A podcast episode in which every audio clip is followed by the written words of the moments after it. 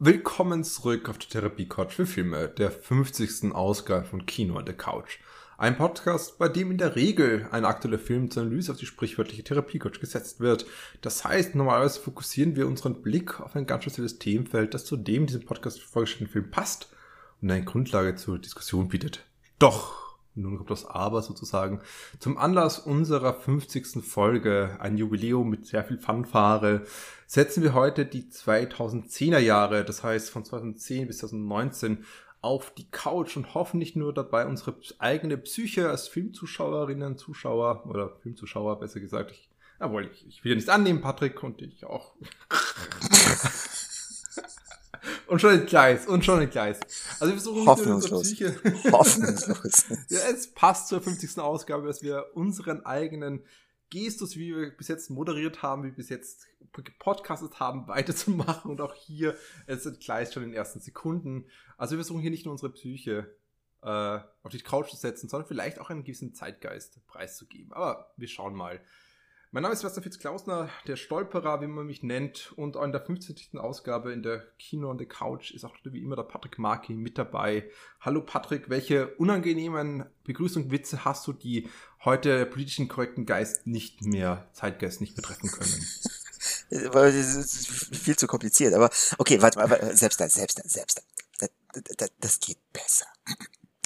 Meine sehr verehrten Damen und Herren, herzlich willkommen zu einer Sondersendung vollgepackt mit Spiel, Spaß, Überraschung, vielen Stunden vollstem puren Entertainment. Wir werden Ihnen die besten Filme des letzten Jahrzehnts vorstellen.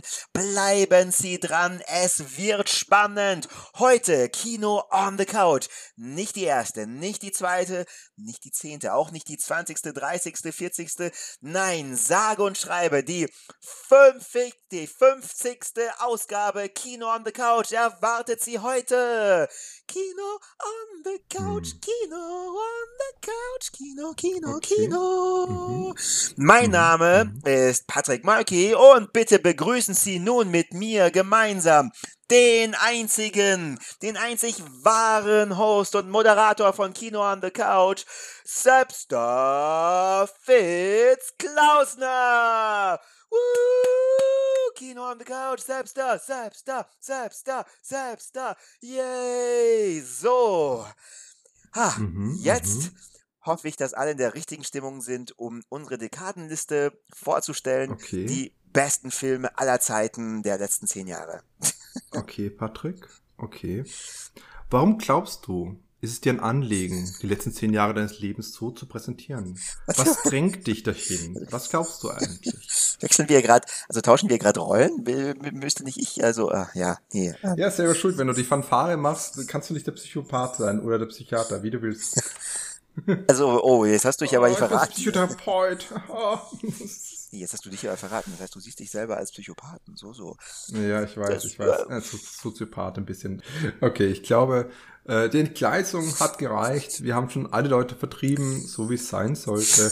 Und damit wir nicht noch mehr Zeit verbleiben. Die, die ganze Autobahn ist gesperrt äh, und, und, und, der Zug hat radioaktiven Müll transportiert und der ist. Äh, ah, ah, ja. Der sogar Corona infiziert ist. Oh. ähm, also damit wir eben jetzt nicht wie ich zur Liste kommen, weil es ist ein dichtes Programm, das wir heute Sehr haben. Und das ist doch eine Dekade voll, voller Filme, die teilweise beeindruckend sind, teilweise wahrscheinlich äh, miserabel, teilweise durchschnittlich. Ist es halt eine typische Dekade mit den unterschiedlichen Kinofilmen, die aber auch einen gewissen Zeitgeist, ich glaube, verströmen. Und ja, also ich würde sagen, wir fangen sofort an und ich glaube, äh, für mich zumindestens, wir haben zwei unterschiedliche Zugänge gehabt anscheinend, ist es klar, dass es einfach nur eine momentane Aufnahme meines derzeitigen Zustandes irgendwie auch also es kann auch sein, dass ich in zehn Jahren ganz anders auf diese 2010er Jahre zurückblicke, was einfach, glaube ich, auch im, in der Natur des Menschen ist. Also das ist eine Momentaufnahme, die ich heute an dem Tag, wo Sie diesen Podcast hören, liebe Zuschauerinnen und Zuhörer, gerade empfinde. Just in diesem Moment. Genau um diese Uhrzeit, wie Sie gerade auf, die, auf Ihre Uhr schauen. Ja, ja, ja. Also ich habe tatsächlich versucht, das ein bisschen anders anzugehen. Ich meine, wenn ich ehrlich bin, ist das Resultat wahrscheinlich genau das gleiche wie bei dir. Es ist lediglich eine Momentaufnahme, die meinen momentanen Zustand und meine momentanen äh, Neigungen und Günste, wie auch immer man es nennen möchte, widerspiegelt. Aber ich habe tatsächlich versucht, ein bisschen in mich zu gehen ähm, und zu überlegen, na ja, welchen Impact hatten denn welche Filme, wie oft habe ich die und die Filme gesehen, wie lange habe ich, nachdem ich diesen Film gesehen habe, dann zu Hause gesessen und recherchiert ähm, und habe versucht, das dementsprechend ein bisschen zu ordern, äh, ordnen. Wie gesagt, vermutlich bin ich kläglich gescheitert dabei und ich habe letzten Endes auch nicht so viel Zeit damit dann verbracht, wie ich gerne hätte oder vielleicht hätte tun sollen. Hm, aber ich habe hm. zumindest versucht, es einigermaßen repräsentativ aufzustellen. Ähm, ja, aber so, so. Naja, also, keine Ahnung, ich will jetzt gar nicht äh, um den heißen Brei herumlabern. Letzten Endes sollte das ja ihr, liebe Zuhörer, Zuhörerinnen, ähm, entscheiden, wie gut unsere Auswahl hier die wir getroffen haben, ausgefallen ist. Äh, ihr könnt uns natürlich gerne Mail schreiben oder uns anders kontaktieren. Ähm, das werdet ihr dann ein paar Stunden hören, wenn wir hier fertig sind. Wir haben ja einiges an Filmen vor uns. Ähm, ja, auf jeden Fall. Entschuldigung, wollte ich das Wort nee, Ich glaube, wir können jetzt sofort beginnen. Also, ich beginne einfach mit meinem ersten Film von dieser Dekadenrückblick. Auf Platz 1000 äh, hat es gerade noch auf die Liste geschafft. The 1510 to Paris von Clint Eastwood. Ich weiß nicht, wie es mir geht. Hast du ihn gesehen? Nur mal vorzufühlen. Oh, ich, ich, ich, ich dachte sofort, als ich 1510 gehört habe, dachte ich, oh, 1510 to Yuma, Christian Bale. Aber der war, glaube ich, 2008, ich weiß gar nicht. Ähm, 1510 to Paris. mm, habe ich, glaube ich, nicht gesehen. Ähm, worum geht's da auch gleich nochmal? Es ging um einen ähm, Terroranschlag auf einem Pariser Zug, also einem Zug, ah, der nach Paris gefahren ist, mit den eigentlichen Helden, ja, die genau. dieses ver verhindert haben. Also zwei Marines und einen besten Freund von ihnen, der, aber soweit ich weiß, nicht im Militär war, wenn ich es richtig im Kopf habe. Und das hat eben, das ist auch irgendwie das Gimmick bisschen von diesem Film, dass er wirklich diese Marines selber zu, nicht nur zu Wort kommen lässt, sondern sie tatsächlich sich selbst spielen lassen lässt, was zu witzigen Momenten kommt, weil er dann auch die ähm, in der letzten Einstellung Originalszenen der Presse, äh, der Verleihung von den Orden an sie genommen hat und dann sie dort jünger wirken als in den Szenen davor. ja, aber ja, also hast du nicht gesehen, oder? Ich habe den leider nicht gesehen. Ich habe diverse Talkshows mit besagten Marines gesehen und viel vom Medienrummel um den Film herum und auch um das Ereignis herum mitbekommen. Den Film selbst habe ich nicht gesehen, nee. Und ich muss mich natürlich gleich ausbessern, es ist der 1517 to Ach so, ja, den habe ich tausendmal gesehen. ich wollte mir gedacht, stimmt, es klingt zu sehr nach dem To You, aber es ist eine absichtliche Ähnlichkeit natürlich, die natürlich ähm, Eastwood mit seiner Western-Mentalität reinbringt. Aber ja, also. Ja, to Yuma ist mhm. übrigens auch the 310 to Yuma. Also ich weiß, 15 ist. naja, 15 ist ja quasi europäische ja, Variante three, von 3 PM, also deswegen. E, e, aber. Wie gesagt, ich, es ist eh eine vollkommene Absicht, dass man diesen Versprecher macht. Das ist so ähnlich wie I'm still here, I'm not there und die ähnlichen Filme, die alle gleich heißen eigentlich. Aber um nur ganz kurz auch meine Meinung zu dem Film zu sagen, ich bin echt ziemlich angewidert von dem Film. Also es ist durchaus eine interessante Sache, weil das gibt es ja nicht selten, dass man, oder es ist durchaus eine Therapieform, dass man das macht, ein bisschen die Art von Reenactment bei traumatisierten Menschen. Aber es gibt auch Filmexperimente, wo das passiert, wo eigentlich Menschen in die Rolle schlüpfen eines traumatischen Erlebnisses und das reenacten. Teilweise in einer sehr äh, eigenartigen Art und Weise, eigenartig im Sinne von, dass es da, dass sie sehr viel von sich preisgeben.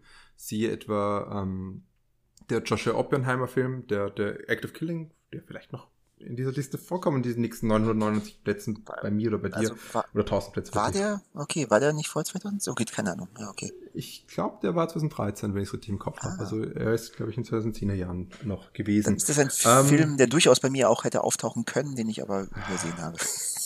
aber Entschuldigung. Ich merke schon, wie gut du dich vorbereitet hast.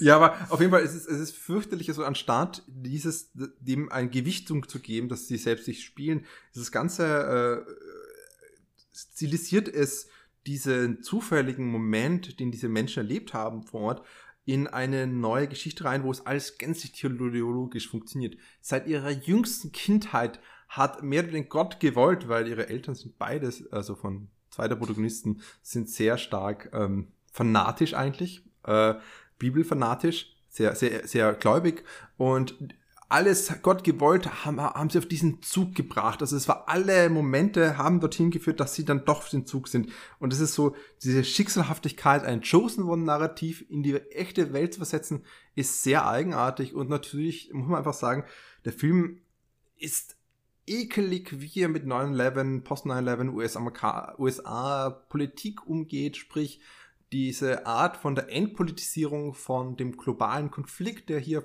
äh, vonstatten äh, äh, geht, weil es natürlich sehr typisch ist bei dem bei der Art und Weise, wie der Afghan und Iraq War dargestellt werden, also die äh, Kriege des Mittleren Osten, äh, Nahen Mittleren Osten seit den 2000er Jahren, die in die USA verwickelt ist und gleichzeitig sind einfach die Terroristen gesichtslose oder de facto gesichtslose Monster, die nicht sprechen können und gar nichts anderes machen können. Also es ist, es ist ein wirklich schräger Film. Und der witzigste Teil vom ganzen Film ist, ähm, er stilisiert den Bible Belt als eine verfolgte Unterdrückung, unterdrückte Gruppe. Ja, also sagen, das sind in der Schule werden sie werden sie eigentlich ähm, verfolgt, diese armen christlichen Protestanten. Oh, das ist einfach so lächerlich. Klingt eigentlich klingt ja. spannender. Ähm, also jetzt klingt es tatsächlich spannend. Jetzt habe ich tatsächlich ein bisschen Lust, mir den Film anzuschauen. ähm, ja, aber selbst da darf ich dich fragen, also wenn du den Film doch so schlecht findest, wieso ähm, hast du ihn denn in deine Liste der 1000 besten Filme aufgenommen? Ich meine, sollst ja, du nicht nächste Woche aufnehmen, wenn wir die 1000 schlechtesten Filme des letzten Jahrzehnts sprechen? Leider muss ich gestehen, ich glaube, ich habe nicht mehr als 1000 Filme gesehen. Das heißt, die 1000 schlechtesten Filme sind einfach verdreht die Liste. Das wäre schon ziemlich genial. Muss sagen. Müssen wir nochmal reden, vielleicht machen wir das. Aber bevor wir das machen, Patrick, was ist dein Platz Nummer 1000? Ja, also. Ist ja bei meinen Top 10 drin vielleicht. ja, du merkst, ich, ich hatte hier ein bisschen einen anderen Zugang. Das heißt, ich habe auf 1000 hier ähm, schon einen Film, den ich jetzt nicht schlecht fand, ähm, aber auch nicht besonders gut. Eigentlich ein relativ im Nachhinein ja, möchte man fast schon sagen, nichtssagenden Film. Ähm, ich erinnere mich deswegen relativ gut an den Film, weil ich ihn im Kino gesehen habe, nicht wissend, was für einen Film ich mir anschaue, der ich mir anschauen mhm. würde.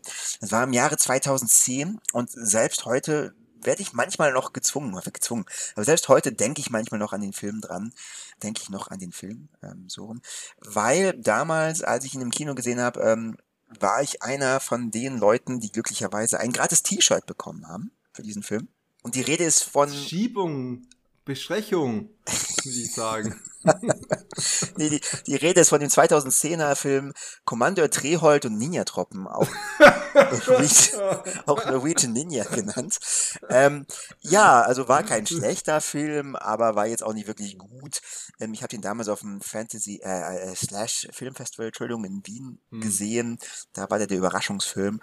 Und die Prämisse ist, dass es eine geheime norwegische Ninja-Einheit gibt, die die Welt rettet. Und das ist ah. natürlich ein bisschen absurd und lustig dargestellt. Aber man merkt halt schon auch, dass es ein Low-Budget-Film ist. Also hat durchaus seinen Charme, aber ist nichts, das einem, wenn man nicht zufälligerweise ein gratis T-Shirt ergattert haben sollte, längerfristig im Kopf bleibt. Ja, das ist bei mir Platz 1000.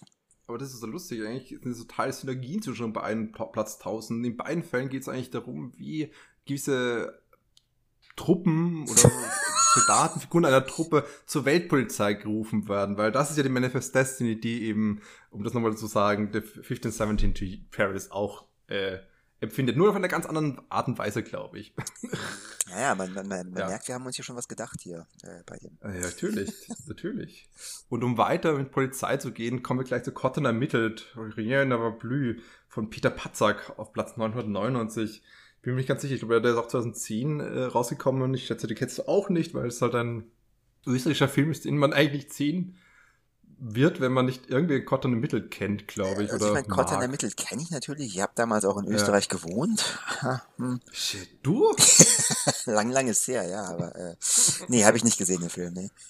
Ja, es ist wie, ziemlich traurig eigentlich. Also der, der Film eigentlich ist es so, dass Cotton Mittel immer so ein bisschen war wie die wie Brenner, diese Brenner-Filme mit dem Hader, sehr sarkastisch und ein sehr durchaus witziges, aber auch scharfsinniges Porträt eines Wien der Gegenwart äh, und auch so überraschend ähm, spannend der Hinsicht, dass sie einfach einen Schauspieler in einen der Hauptdarsteller haben, nämlich den Walter Derby, der tatsächlich einen amputierten, ein amputiertes Bein hat. Das heißt einfach so äh, als Figur, also er ist ein Schauspieler, der einfach ein amputiertes Bein hat und er spielt einfach sich selber. Also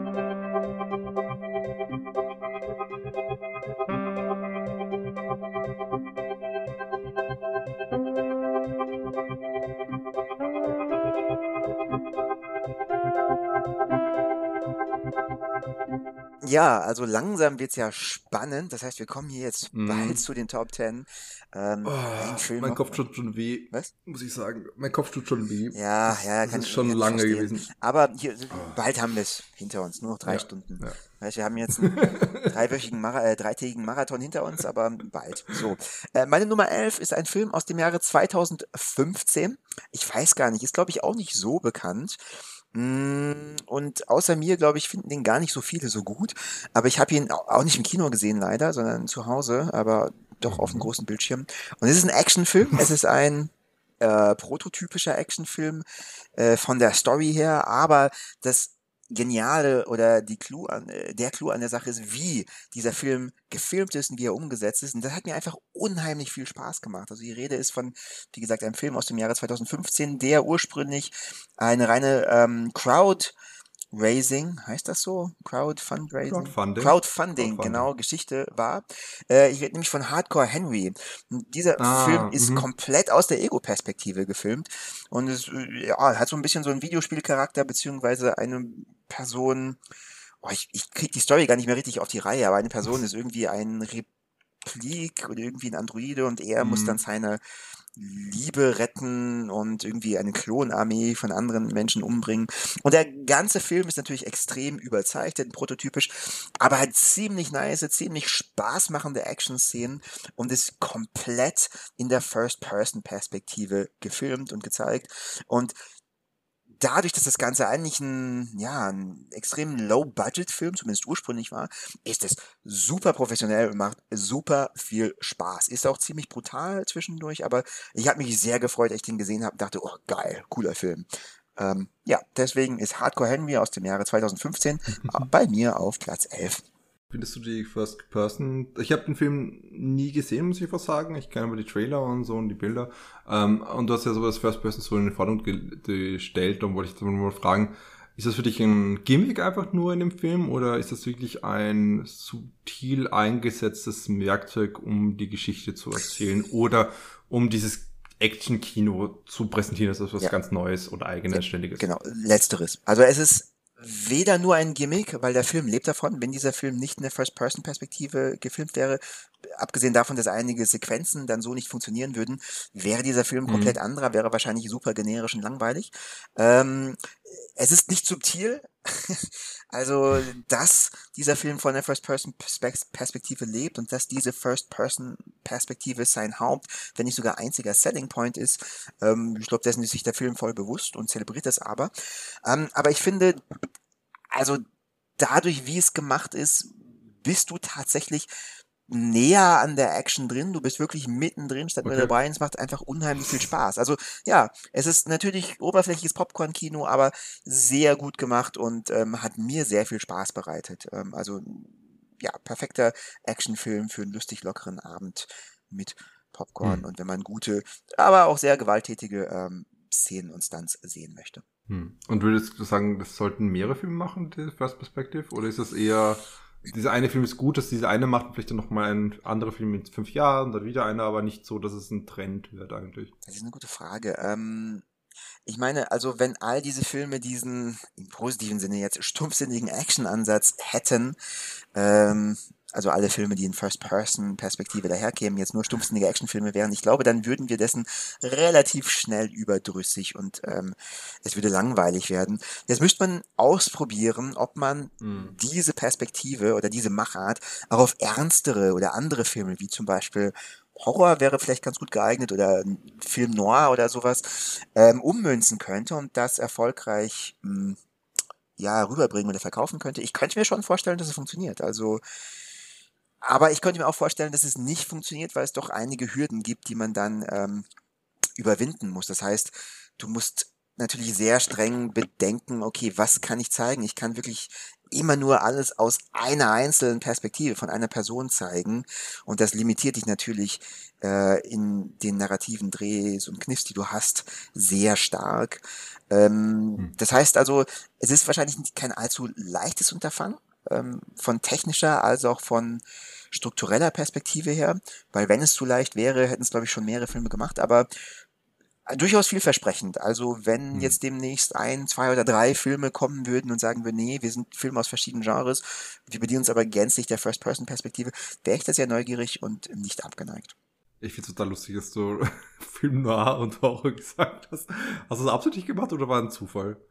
Weil es gibt von beiden Genres einen First-Person-Film. Wirklich? Nee, wusste ich nicht. Nee, nee. Es gibt, es gibt Lady in the Lake von Robert Montgomery aus 1946, der nicht sonderlich gut sein soll. Ich weiß, ich habe ihn nicht gesehen. Ich kenne nur 15 Minuten, das habe hab ich mal gesehen. Warte, von 1946? 1946 war auch ein riesiges Unterfangen halt. Das ist natürlich in der äh, Konstellation zu sagen. Ich hoffe, ich habe das jetzt nicht falsch im Kopf, aber ich, ich weiß, es gibt einen frühen 1946, 45 und ich glaube, es ist Lady in the Lake. Vielleicht ich mich da jetzt gerade ein bisschen. Ich habe das jetzt recht schnell äh, wird passen, sagen wir so.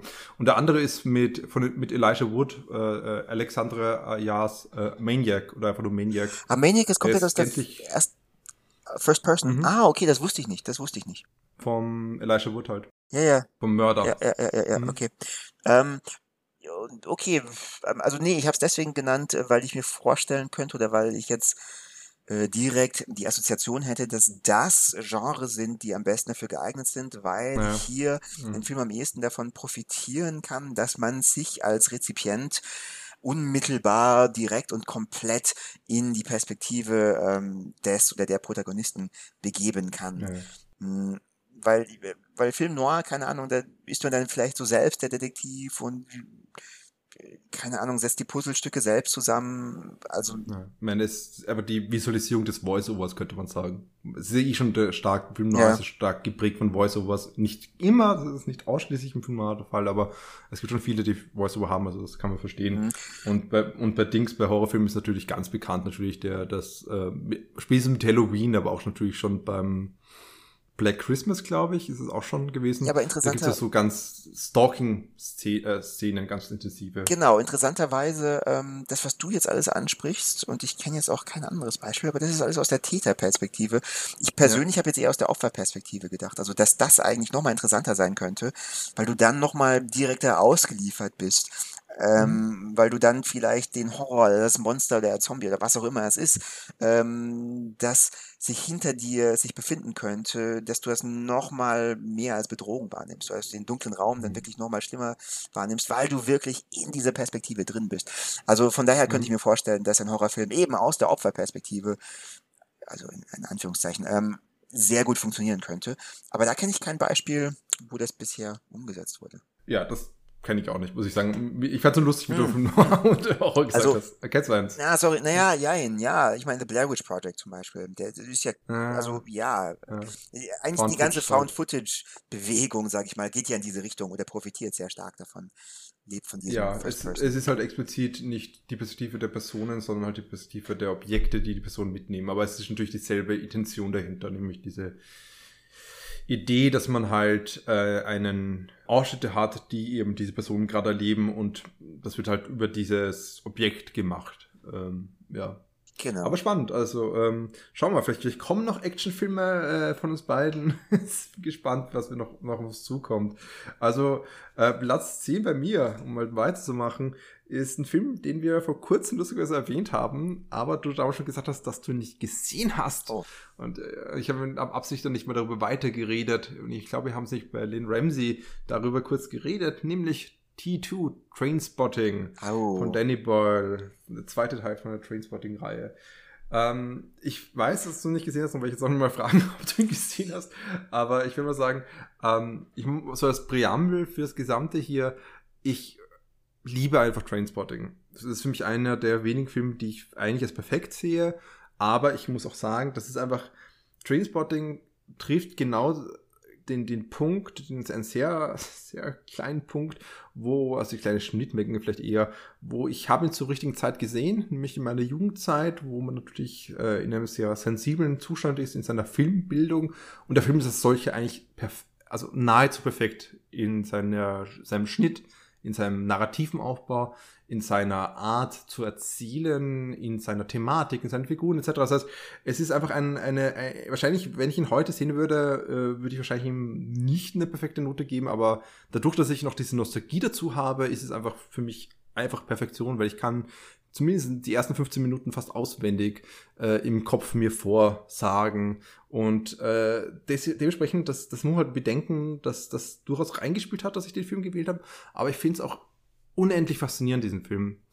Der Film ist ein Metakommentar auf Nostalgie. Zu einem Zeitpunkt, wo Nostalgie vollkommen kommodifiziert wurde und viele andere Filme versucht haben, einen Sequel oder ein Remake gemacht, ein Soft Reboot, was auch immer, zu machen und unsere Kindheit vor allem, unsere Jugendzeit der 80er und 90er Jahre, je nachdem wie alt wir sind, zu instrumentalisieren, um damit mit diesen IPs irgendwie neues Geld zu machen. Und äh, Daniel Boyle und die Leute dahinter, also natürlich auch in erster Linie, ah, mir fallen die weder Drehbuchautor noch den Autoren des, des, des Romans ein. Das ist ziemlich peinlich, aber es tut mir leid, kommt nicht. Aber halt die Filmmacher hinter dem Film, die, die haben das, finde ich, echt geschickt eingefehlt, dass sie einerseits mal diese dieses Idee von Nostalgie in der Geschichte selbst immer wieder reflektieren, indem Leute konstant obsessiv zurückkehren zu ihrer eigenen Vergangenheit, versuchen dieses festzuhalten. Es gibt eine Figur, den Spud, der ganz massiv und manisch eigentlich alle Geschichten äh, versucht erneut eben niederzuschreiben und zu sammeln und dieses, dieses obsessive Sammeln von Geschichten von der eigenen Jugendzeit, wo es vielleicht noch gut gelaufen ist, wo man nicht einfach am Boden ist. Und Spud beginnt eigentlich genau dort, nämlich er will, versucht sich eigentlich zu umzubringen. Das ist ein Anfangspunkt in dieser Geschichte. Und es geht um äh, das, die Weitergabe von Legenden, also von ähm, der, der eigenen Legende, wie sagen wir da auf Deutsch, also sagen die die Vater-Sohn-Geschichten, dass man so die Legacy weitergibt, dass man mit Legende, also Legacy, ich weiß nicht, wie was am besten ist, das Erbe wird weitergereicht, ja, sagen, ja. Und äh, gleichzeitig ist der Film durchzogen mit Reminiszenzen zu dem Original, aber auch mit der Angst davor und den, Unmöglichkeit, an diesen Punkt zurückzukehren, weil es einfach nicht geht. Es geht einfach nicht zurück. Du bist einfach nicht mehr ein 20-jähriger Knabe, ein 25-jähriger Knabe, sondern du bist auf einmal ein, Mann mittleren Alters der versucht, sich in einer ganz anderen Lebenssituation zu binden und du, du, deine Situation ist einfach eine ganz andere und am Schlussende gibt er der Film so stark dem Mittelfinger diesen Figuren oder meine, als der Begehung der Nostalgiebewegung, andererseits aber auch, wer eigentlich der Protagonist oder wer eigentlich die prekärste Person in dieser Geschichte ist. Und das ist halt einfach nicht diese, äh, diese Männer, sondern es ist einfach eine Frau aus Osteuropa, die dann alle nochmal reinlegt. Und äh, das ist total lustig, weil der Film selber macht sich auch lustig darüber, dass ähm, sorry, ich habe den Film gerade gespoilert. Sorry. Spoiler! Spoiler!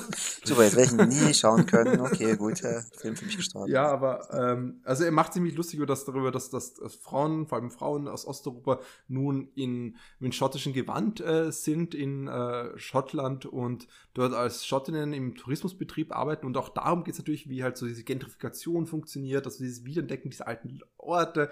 Also der Film ist so interessiert daran, diese Faszination mit dem Alten zu machen und dieses Fetischisieren von dem Alten und sagt gleichzeitig aber, Leute, geht einen Schritt weiter. Bleibt nicht regressiv, sondern schaut weiter, schaut in die, in die Zukunft. Und das ist die einzige Figur, die das macht, nämlich diese Protagonistin, diese einzige Frauenfigur wirklich, die im Film vorkommt.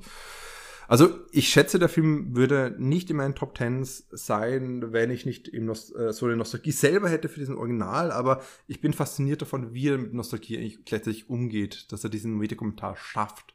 Das hätte ich einfach nicht dem Film zugetraut. Es ist ein unendlich interessanter Film, bei dem man, ich glaube, zumindest mal einmal sehen sollte. Hint, Hint, Patrick. Jo, ich, ich gucke mir irgendwann das Double Feature an. Ein Double Feature mit Hardcore Henry, oder? ich meinte jetzt Trainspotting 1 und 2, aber Ach so. Hardcore Henry und Trainspotting 2, ja, würde, warum nicht? Vielleicht irgendwann mal. Also ist gar nicht so unpassend eigentlich so. Ja, ja. Das will ich verraten. ja, ja. Ähm, nee. Wobei eigentlich, wenn ich, also, ja, eigentlich müsste das Double Feature, also wenn das immer Filme sind, die auf der gleichen Ranghöhe sind, müsste es ja ein anderer Film sein, denn ich habe meine Nummer 10 ja noch gar nicht verraten. Was? Hast du auch noch weitere Filme? Ich dachte, du hast nur bis elf. Ist nur echt noch so lange weiterreden, weil du auch zehn Filme hast? Ja, Na, ich bin auch schon Patrick. ganz heiß, aber okay. Top 10. Meine Nummer 10 ist, ähm, ja, an dieser Stelle muss ich eigentlich einen kleinen Shoutout zu unserem Kollegen und guten Freund Jimmy Cage machen. Der wird sich sehr freuen, denn ähm, äh, ich, ja, es ist ein Bollywood-Film. Und ich hatte ja, es gab ja eine Zeit, in der ich gerne ähm, indische oder Bollywood-Filme gesehen habe. Also ich schaue die immer noch recht gerne ab und zu, aber eine Zeit, ähm, also. Ist es ist das Remake eines äh, Cronenberg-Films? äh, lass mich kurz überlegen. Nee, ich glaube nicht. Mist. ähm, ja, nee. Äh, was ich an Bollywood-Filmen gut finde oder eine Sache, die mich sehr beeindruckt hat, und das kann man durchaus auch kritisch sehen, ähm, je nachdem, aus welcher Perspektive man kommt, da kann man sicherlich drüber diskutieren, ist aber, mh, hm, dass die schon sehr, also oftmals sehr geschickt gemacht sind und dass die oftmals einen sehr, äh, ich sag mal, edukativen Ansatz haben. Das heißt, die versuchen, mhm. mh, hm, das, das, das Volk aufzuklären und, und fast möchte ich sagen, äh, zu erziehen und zu sagen, nee, okay, hört mal auf, irgendwie so als restriktive ähm. Konservative Praktiken zu erfolgen mhm. und schaut doch mal, so geht es auch. Es ist eigentlich keine Schande, dass Frauen auf Toilette gehen und die sollten nicht mhm. irgendwie jeden Morgen ähm, kilometerweit aus Feld laufen, sondern es ist komplett okay, ähm, Toiletten auch im Haus zu installieren und Frauen auch dort drauf zu lassen. Ähm, also zum Beispiel Toilet Ek Prem Kata, also Toilet The Love Story, spricht dieses äh, Problem mit Toiletten an. Aber ähm, ein Film, der das besonders gut macht den ich deswegen sehr, mhm. sehr zu schätzen wusste und wo ich auch den lustigerweise fast schon den Tränen nah war, weil er schon auch ein bisschen kitschig ist und so, aber einfach ein sehr, sehr gutes Ensemble hat und das sehr gut macht. Äh, mit einem der größten indischen Superstars, Amir Khan, wer ihn kennt, mhm. und an seiner Seite die wunderbar bezaubernde Anushka Sharma, ist, glaube ich, eine meiner Lieblings-Bollywood-Schauspielerinnen. Ähm, er ist momentan mittlerweile auch Produzentin und also sehr empfehlenswert. Ähm, die Rede ist von Piquet. Ähm, aus dem Jahr 2014. Ah. Piquet heißt er. Okay. Der war. Ich muss sagen, ich dachte Patman. Ich, ich hatte auf Patman gewettet. Patman würde, also ist gleich danach. Patman ist auch ein super Film. Der hat natürlich auch diesen hm, erzieherischen Aspekt, wenn man so möchte, beziehungsweise genau. aufklärerischen Aspekt, äh, nämlich das. Genau, das, das waren die Punkte. Und die, der Schauspieler ist dasselbe, oder? Oder ich mich gerade. Nee, sorry. nee, nee, Patman ist nicht Amir Khan, das ist ähm, auch ein Khan, ähm, aber ein anderer. Also nicht der gleiche. Nee, nee, nee. Das ist aber der gleiche aus ähm, Toilet Egg Prem Cutter bei Batman, lustigerweise. Okay. Ähm, mhm. Ja, nee, aber bei PK geht es darum, dass ein Alien auf die Welt kommt, in Menschenform, und sich überhaupt nicht auskennt, aber dummerweise den Schlüssel zu seinem Raumschiff verloren hat und jetzt ähm, sich auf den Weg machen muss, diesen Schlüssel wieder zu finden. Und während er das versucht, begegnet er allerhand verschiedenen Menschen, die mehr oder minder vorurteilsbehaftet sind. Er kommt in viele absurde Situationen und weil er sich gar nicht auskennt, fragt er natürlich mit seinem kindlich wirkenden, ähm, seiner kindlich wirkenden Naivität mhm. immer nach und versucht Sachen ähm, zu verstehen und nachzuvollziehen und bringt uns als Zuschauer bisweilen auf sehr nette, sympathische Art ähm, ja, dazu zu sehen, wie absurd manche Dinge eigentlich sind oder wie sehr man doch eigentlich gewohnt oder bekannte, glaubte Traditionen hinterfragen kann und auch sollte. Und das geschieht sehr charmant. Und er verliebt sich dann auch und es wird tragisch und ähm, ist aber sehr schön und auch sehr schön aufgelöst. Und mhm. ja, alles in allem ein sicherlich durchaus in gewisser Weise kitschiger und vielleicht in gewisser Weise auch sich stereotyper filmischer Mittel bedienender Film, aber ich fand ihn sehr sympathisch und hat mich sehr überzeugt. Ist, glaube ich, einer meiner Lieblings-Bollywood-Filme. Ja, PK aus dem Jahr 2014 hm. landet bei mir auf Platz 10. Hm. Also es ist so ein bisschen so die Meotik von Sokrates, oder? Also so dieses konstante Nachfragen und ähm, sich unwissend geben, beziehungsweise einfach unwissend sein. Also sagen, Sokrates würde ich auch sagen, es ist einfach eine, er ist einfach unwissend und er gesteht das eine hat, die Demut, das eigene zu gestehen und versucht dadurch irgendwie anderen von ihrer eigenen Unwissenheit zu überzeugen eigentlich. Also sagen, und eben dadurch eben die Reflexion, einen Reflexionsprozess in Gang zu setzen. Mhm. Wobei es natürlich jetzt äh, von Seiten äh, des Protagonisten hier nicht zielgerichtet geschieht, ähm, natürlich. Ja. Ähm, aber es geht dem Film aber einfach. Von Seiten des Filmemachers und der Filmemacher. Ja, natürlich, natürlich. Also es geht schon darum, einfach auch irgendwie zu lernen, andere Perspektiven zu sehen und dann mhm. eine ein bisschen unbefleckte, ich sag mal neutralere Perspektive einzunehmen und so Sachen hinterfragen zu können. Natürlich, genau. Das ist, das kann man, kann man, ja, hat schon ein bisschen was mit dem Sokratischen äh, der, und zu tun. Ja. Kommen, kommt auch solche Action-Szene wie bei Iga vor oder ist das anders? äh. Jo, das war das so Kronenberg. Ich, ich habe einfach gedacht, das wird das. Also ich habe es nicht gedacht, das war, ein, das war der Gag mit Kronenberg, das Iga reinhaust einfach jetzt. Es direkt nach, direkt nach Hardcore Henry einfach ein nächstes Action-Spektakel, aber du bist einfach für die Seele und für das Herz nee, ich, ja, gegangen. Ich habe, ich habe, ich, ich habe erstaunlich, also ich war selbst erstaunt, aber ich habe erstaunlich wenig Actionfilme hier in meiner Liste. Also das heißt nicht, dass ich gar keine mehr drin habe, aber äh, nee. Man möge denken, ja, der Patrick, der steht auf Explosion mhm. und Stumpfsinnigkeit, aber nee, offenbar nicht. ähm, ja, nee. Okay, na gut, ich, ich habe es mir notiert. Äh, ich muss gestehen, ich habe einfach PK nicht, nie geschaut. Ich kenne da generell äh, wahrscheinlich nur ein Dutzend indische Filme und das ist Bollywood und ich hoffe, ich sage es jetzt falsch. Tollywood ist es? Ja, Tollywood Sorry. gibt's auch. Ja, okay. gibt's auch. Also. Okay, ich bin, ich bin wirklich sehr schlecht im indischen Kino. Kommt drauf an, wo Trotz. der Film herkommt. Also. Ja, dann eh, eh, eh, eh. Aber ich bin ähm, wie gesagt, mein indisches, mein Wissen ums indische Kino ist einfach sehr gering und ich weiß eh, dass du da auch ein großes Herz dafür hast für das indische Kino und dich da schon wesentlich tiefer darin bewegt hast und auch sehr viele unterschiedliche Sachen gesehen hast. Und da muss ich einfach selbst hm, noch was sehen. Und ich meine, PK, ich kenne den, äh, ich muss sagen, ich dachte, der, der spielt auch in Patton mit, aber ich kenne den Schauspieler ja auch aus äh, Three Idiots und anderen Filmen, ähm, den Oscar-Nominierten ja auch, äh, der mit sich einfällt. Das heißt, er ist ja auch eigentlich ein, ein, ein wie du sagst, ein Star und das, ist, das steht ja auch für Qualität, dass der mal mitspielt und der ist auch ein sehr sympathischer und witziger Schauspieler. Ja, muss ich einfach nachholen, kann mit einfach machen. Ja, aber was war der Oscar? War das Dangal oder was war der Oscar nominiert? Äh, ist es, ich glaube schon, das ist doch der mit äh, dem Cricket. Ah, Cricket, Nein. nee, nee, nee, also Dangal ist der Wrestling-Film, wo er Ah, den habe ich nicht gesehen. Das, der, der, der, der mit der weiblichen Wrestlerin? Ja, genau, doch, doch, er ist der Vater von ähm, zwei weiblichen Wrestlern. Ja, ja. Ah, stimmt, stimmt, das habe ich ganz vergessen. Ich habe, ich, ich beweg, wenn ich an ihn denke, denke ich ihn, an ihn immer in den 2000er Jahren, also Anfang bis, bis Ende der 2000er Jahre und nicht an den heutigen, weil Dangal ist ja 16, 17 2016 ungefähr. Ja, genau. Ja, genau. Aber nein, das ist mit Cricket. Also ich weiß leider nicht einfach, wie er heißt. Kann ich gleich sagen. Und alle schreien und tippen es ein. Lagan? All unsere Zuhörerinnen und Zuhörer. Meinst du Lagan? Ja, Lagan. Ja, Lagan, genau. Ja. Mhm. der war 2001, glaube ich, war der. Ja, 2000, 2001, so in der Richtung, auf jeden Fall. Mhm. Aber um jetzt endlich mal auf einen gleichen Nenner zu kommen, hoffe ich doch, dass du den nächsten Film gesehen hast. Jetzt bin ich gespannt. Bisher hat Film, niemand von uns den anderen Film gesehen, oder? Hast du, hast du Norwegian Ninja gesehen? Nein, nein, also die ganzen letzten 999 Filme, äh, 900, 990 Filme, Entschuldigung, habe ich jetzt vertan. Da hat niemand das gesehen. Ganz witzig eigentlich, dass wir so viele unterschiedliche Filme gesehen haben. Das ist beeindruckend. Ja, alles für die Arbeit. Denke, alles für die Arbeit. Wir, also, äh, das Kino on the Couch ist ein Vollzeitjob. Wir müssen ja möglichst viel abdecken hier.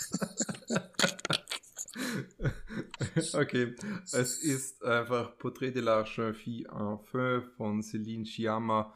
Einer der schönsten Filme, die ich letztes Jahr sehen durfte. Und ich glaube, es war auch mein Lieblingsfilm vom letzten Jahr. Und es ist, glaube ich, auch der jüngste Film, den ich in meiner Liste der Top 10 inkludiert habe. Ich weiß nicht, kommt der.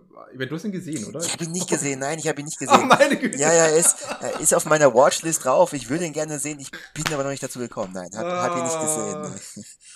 Oh Mann, also ich finde, es ist nämlich ein extrem sensibler, romantischer, schöner Film über lesbische Liebe, der auch, auch sinnlich und sexuell sein kann, ohne dass es unangenehm wird, was ich der Meinung bin, dass es oft passiert bei vor allem lesbischen Kunstfilmen, die von männlichen Filmemachern gemacht werden, um das so auszudrücken. Also ich finde sowohl Blue, Blue, the Warm, äh, Blue is the Warmest Color, also La Vida d'Elle, ähm, aber genauso den Film, den wir letztes Jahr besprochen haben, Die Handmaiden oder Agassi von Park Chan-wook, sind beide so extrem von Mel Gaze einfach betroffen. Also wo ich auch äh, eher von diesen sinnlich sexuellen Szenen eher unangenehm berührt werde.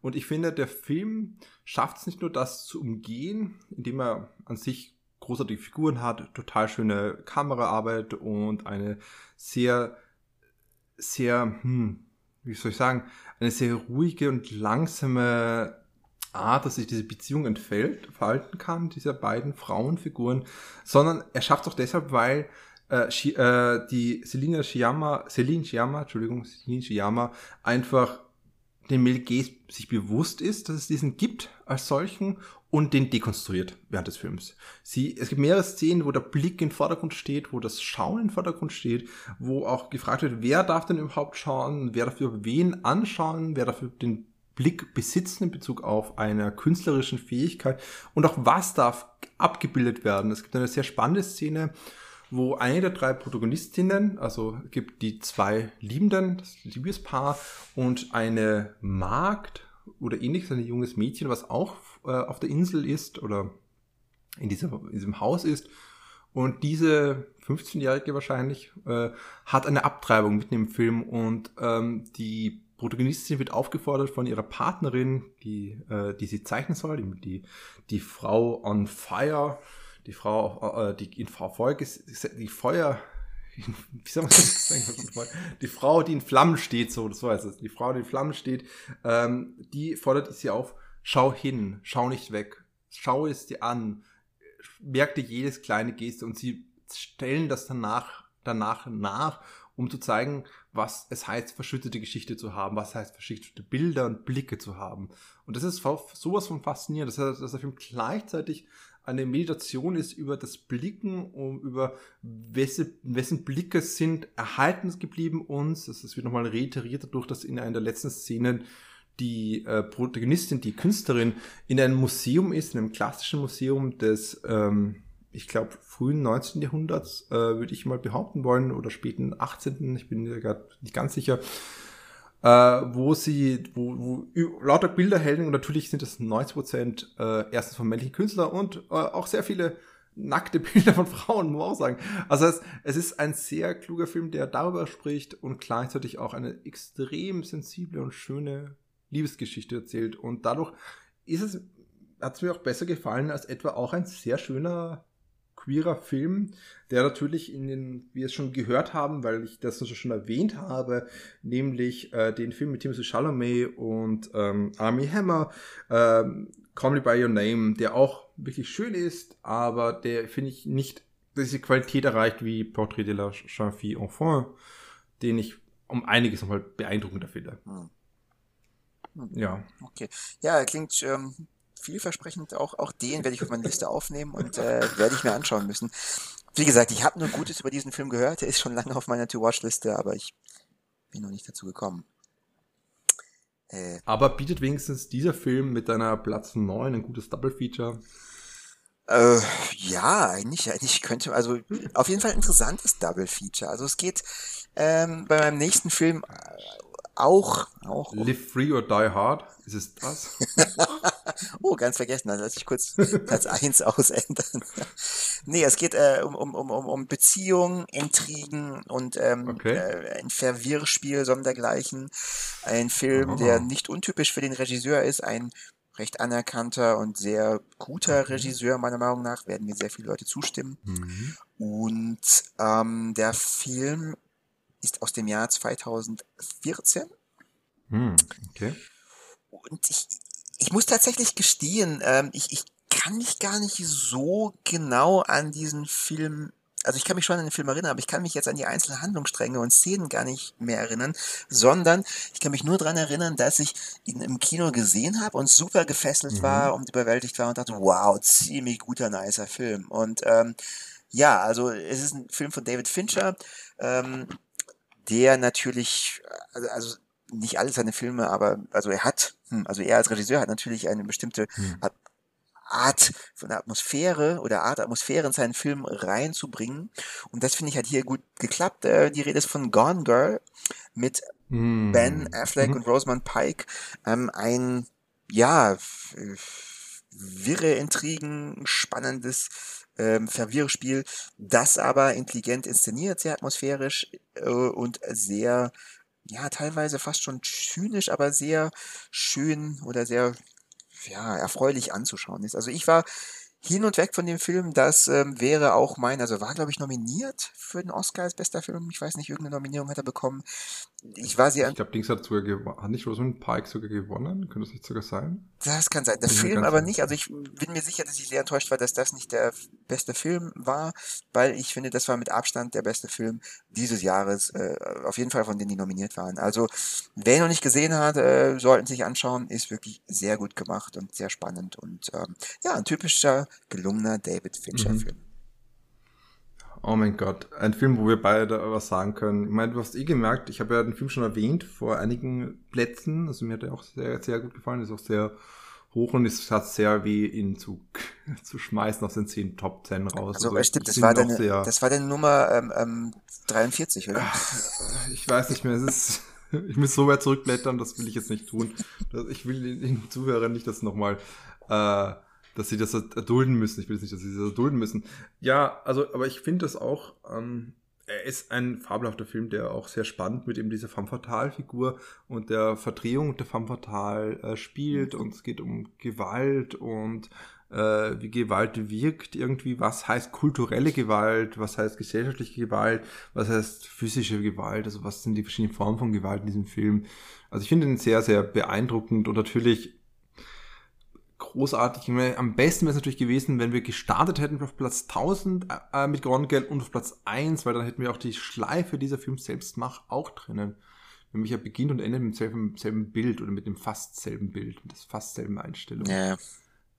So. Hast du eine Chance vertan, Patrick? Hast du eine Chance vertan? Aber da hätten wir wahrscheinlich ein bisschen besser koordinieren können müssen, aber ich glaube, ich hätte es nicht übers Herz gebracht, ihn auf Platz 1000 zu stellen. Muss ich gestehen.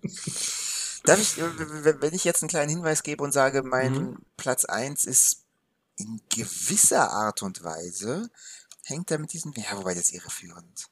Aber man könnte sagen, dass mein Platz 1 äh, in Art und Weise verwandt ist mit diesem Film. Okay.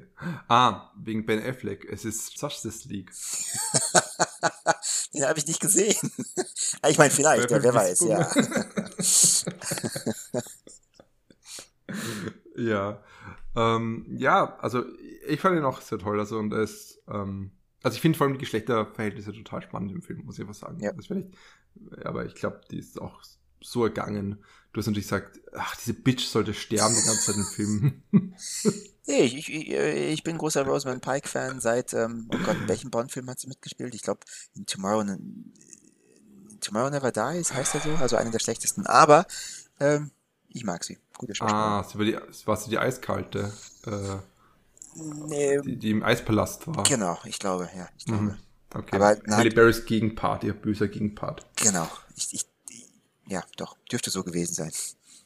Ja, um, um weiterzumachen mit einer ähnlich äh, kühlen, blonden Frauenfigur Get Out von Jordan Peele, oh. wo die Antagonistin genau das nämlich ist, nämlich eine kühle blonde Frauenfigur, die wie die auch als femme fatale funktioniert, aber für einen wesentlich smarteren, ich meine, wie ich das smarteren weiß, will ich gar nicht sagen, aber auf eine ganz andere Art und Weise, wie wir es bei diesen typischen femme fatale Figuren kennen. Also äh, Get Out ist, glaube ich, auch ein, einer dieser faszinierenden Filme, der extrem gut den Zeitgeist, der bis heute vorstehst. Uff.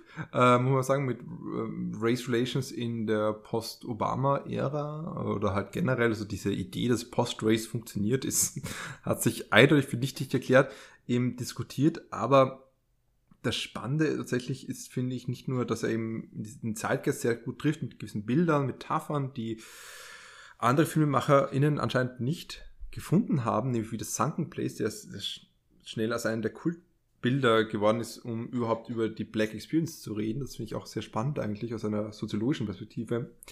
Aber was eigentlich das Spannende ist, oder das, was ich eigentlich noch interessanter finde, ist tatsächlich, dass ähm, der Film sich traut, Rassismus tatsächlich darzustellen in einer komplexeren Art und Weise, wie es sonst passiert. Und ähm, wenn wir zurück uns erinnern an einen der schlimmsten Oscar-Gewinner, oder ich meine, das ist vielleicht auch vielleicht zu hart. Da kommt jetzt Green Book, kommt jetzt wieder dein Green Book-Bashing.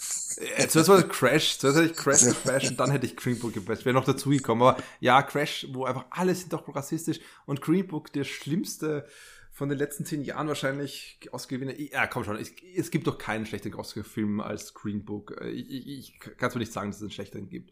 Ähm, ich bin mir nicht, ich, ich kann mir keinen vorstellen. Ich muss gerade überlegen. Ähm, ja, also, Tja. ja, also, ja. ja. Also ich, ich hätte Green Book auch nicht einen Oscar gegeben, sagen wir es mal so. Da, da also, gehen wir konform. Äh, es ist einfach so, dass, dass, dass diese, diese Oscar-Bait-Filme wie Crash und Green Book und selbst Hidden Figures es so sich einfach machen. Selbst ein Film wie Love macht das eigentlich auch so.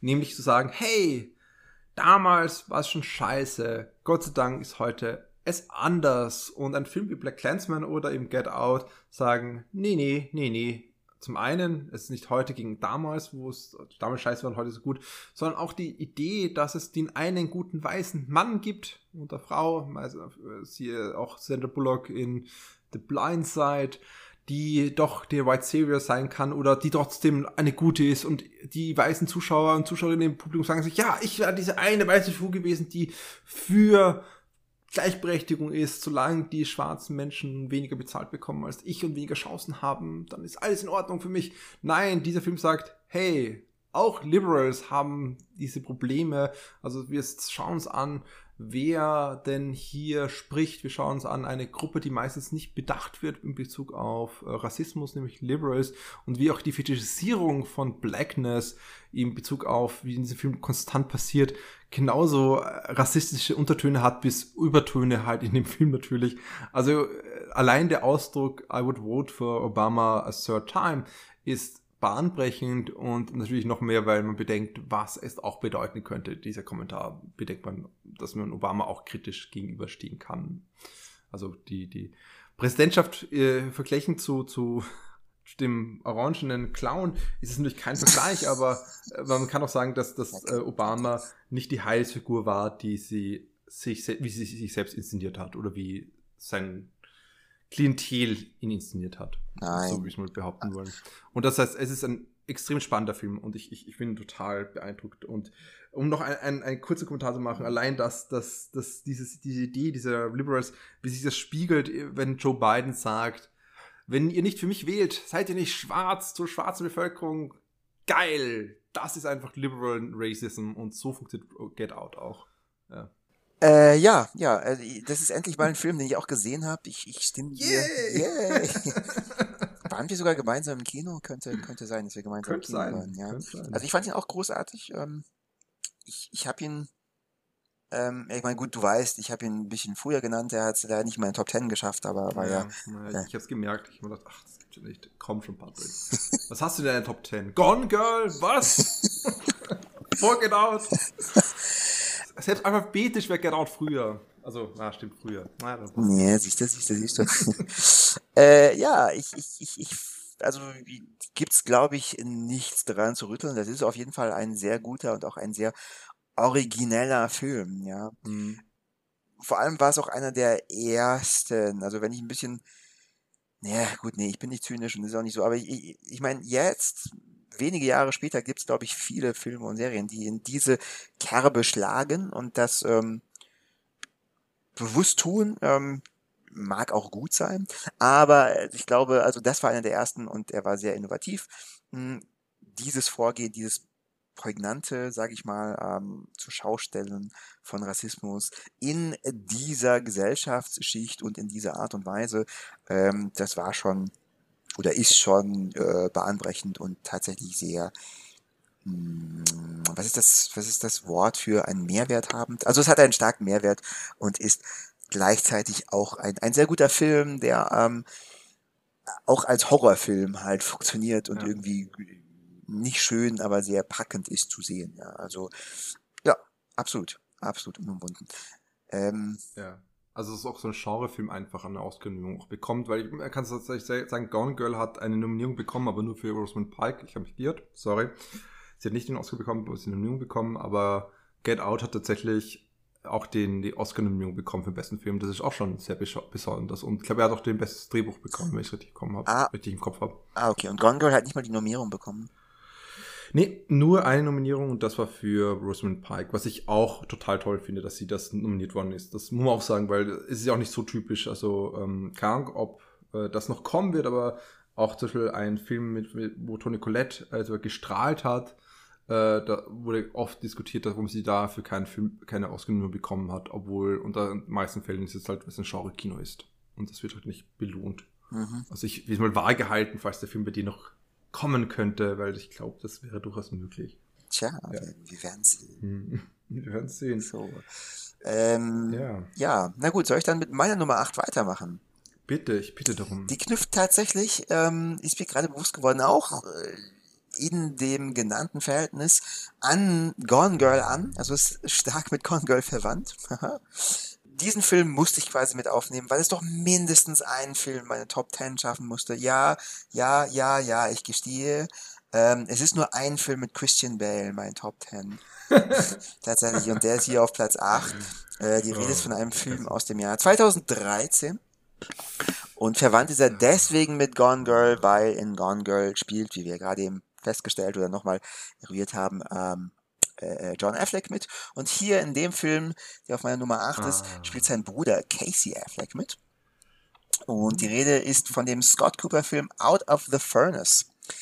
Ein, also es ist tatsächlich mein Lieblings-Bale-Film in den 2010ern. Äh, man muss hm. ja sagen, dass es um Christian Bale verhältnismäßig ja, nicht ruhig geworden, nee, das nicht, also nach Batman, aber er hat relativ wenig Filme gemacht. Also ich glaube, er hat in, von 2010 bis 2019 ich weiß nicht, fünf, Aber sechs, sieben Filme oder sowas gemacht, also relativ wenig. Hat er, hat er früher mehr gemacht? War nicht immer einer, der sehr bedacht seine Projekte gewählt hat, bis, sobald er einen Kultstatus hatte oder sollte zu den A-Stars gehört hat? Ähm, ja, sobald er zu den A-Stars gehört hat, hm. ja, aber ähm, mir kommt schon vor, beziehungsweise bin ich mir recht sicher, dass das jetzt, ähm, also in den letzten zehn, 15 Jahren doch nochmal extremer geworden ist. Hm, also seit, hm, seit, okay. seit Batman, glaube ich, also das liegt auch daran, dass er sich sehr seiner Familie widmet, ähm, seiner Ehefrau CB Playsage und seinen zwei, drei Kindern, ich weiß nicht. Ähm, das hat er auch bewusst gesagt, dass er sich da ein bisschen zurückziehen und sich Zeit für seine Freizeit und seine Familie nehmen möchte. Einerseits liegt es daran, andererseits äh, liegt es auch daran, dass er natürlich, wenn er sich für eine Rolle entscheidet, äh, da sehr viel Zeit investiert und wirklich Method Acting macht und Recherche bis zum geht nicht mehr ähm, wenn es denn eine echte Person ist, wie diese Person gelebt hat, wie sie gestikuliert hat, geredet hat und äh, sich dann wirklich, also wirklich zu dieser Person wird. Ich meine, das wissen wir alle. Mhm. Äh, Bale ist ja der visuelle Inbegriff einer körperlichen Wandlung ähm, für das Schauspiel. Mir herrscht der Motli an. Unglaublich, ich habe nicht erkannt. Jo. jo, aber also, wir wissen ja alle, also ähm, The Machinist hat er, keine Ahnung, ganz, ganz wenig Kilo gewogen. Dann mhm. für Batman Begins hat er sich, keine Ahnung, 20, 30 Kilo Muskelmasse antrainiert und sind weiß oder American Hustle war ein Fettwanst. Also ähm, Christian Bale versteht es schon, sich in, sag ich mal, Personen hineinzuversetzen und dem wirklich also da alles zu geben, seinem Körper und auch äh, seiner Seele wahrscheinlich alles abzuverlangen. Deswegen macht er relativ wenig Filme. Und mein Lieblingsfilm von ihm ist der Scott Cooper-Film Out of the Furnace 2013, der eine sehr ja, irgendwie bedrückende, aber packende Atmosphäre hat, weil es geht hier um den, ja, um, um den Rust Belt, ähm, USA, mhm. so um eine prototypische Stadt, äh, die im Rust Belt liegt und die halt langsam am Sterben ist und das merkst du in, der Farbgebung, aber auch in den Charakteren und in dem generellen Grundflair dieses Films. Und ähm, die Verzweiflung, die sich daraus und auch aus ähm, dem Geschehen ergibt, ähm, also ich, ich finde, die wird sehr schön von Christian Bale, aber auch im ganzen Film dann porträtiert und ähm, ja, ist einfach sehr packend ähm, und schön hoffnungslos, wie sich das durchzieht. Es ist ein. Ein bis zu einem gewissen Grad ein Rache-Thriller. Also es geht ja auch darum, dass der Hauptdarsteller, ähm, gespielt von Christian Bale, sich eben Recht für seinen, oh Gott, ich weiß nicht, seinen, seinen Bruder, glaube ich, wurde, ja. wurde er umgebracht? Ich weiß gar nicht, aber also er rächt sich ähm, und ähm, auf dieser Suche nach Rache ja, keine Ahnung, findet er auch ein bisschen ja, nicht zu sich selbst, aber findet er einen neuen Zugang zu seiner Umgebung und, und irgendwie wird einem, ja, wird das sehr schön ähm, wiedergegeben und näher, nahegebracht. Also ein, ein definitiv unterbewerteter Film, den viel zu wenig Menschen meiner Meinung nach kennen und wertschätzen, der hauptsächlich von seiner Atmosphäre und dem wunderbaren hm. Schauspieltum äh, seiner Hauptdarsteller lebt. Ich meine, das ist, ich kann nur sagen, das ist eh schon längst auf der Liste. ich habe ihn da noch nicht gesehen und ich, Was? Ähm, aber ich weiß gar nicht, ob ich irgendeinen Scott Cooper Film geschaut habe. Ich meine, der hat eh nur drei, vier gemacht, wenn ich so Team Kopf habe. Ich habe alle gesehen außer dem Johnny Depp Film. Was war der Johnny Depp Film nochmal? Oh, den ist der einzige, den ich gesehen habe. Black Mass. Ah ja, oder? genau, Black Mass. Ja, den habe ich nicht gesehen. das einzige, ich gesehen habe. Ja, lass mich raten, du hast die anderen gesehen, weil da, weil da Christian Bale spielt. Nee, oder? also Crazy Heart spielt Christian Bale nicht mit. In Hostiles ah, spielt Christian Bale mit. Ja. Ähm, Hostiles ist auch ein gut, den müsste ich mir vielleicht nochmal anschauen, aber den fand ich nicht so, nicht ganz so überzeugend. Auf Netflix. Obwohl, ist auf, ich habe noch auf Blu-ray natürlich. Ähm, ähm, naja, Hostiles ist auch so, also langsam und bedrückend und sehr ähm, episch, möchte man fast irgendwie schon sagen. Episch in seiner Langsamkeit und durch Verzweiflung geborenen Erhabenheit irgendwie. Ich weiß nicht, ob das Sinn macht, aber das ist typisch für Scott Cooper irgendwie. Hm, ich mhm. finde aber, das kommt in Out of the Furnace am besten raus. Also wie gesagt, Black Mass habe ich nicht gesehen, kann ich nicht beurteilen. Hm. Ähm, ja.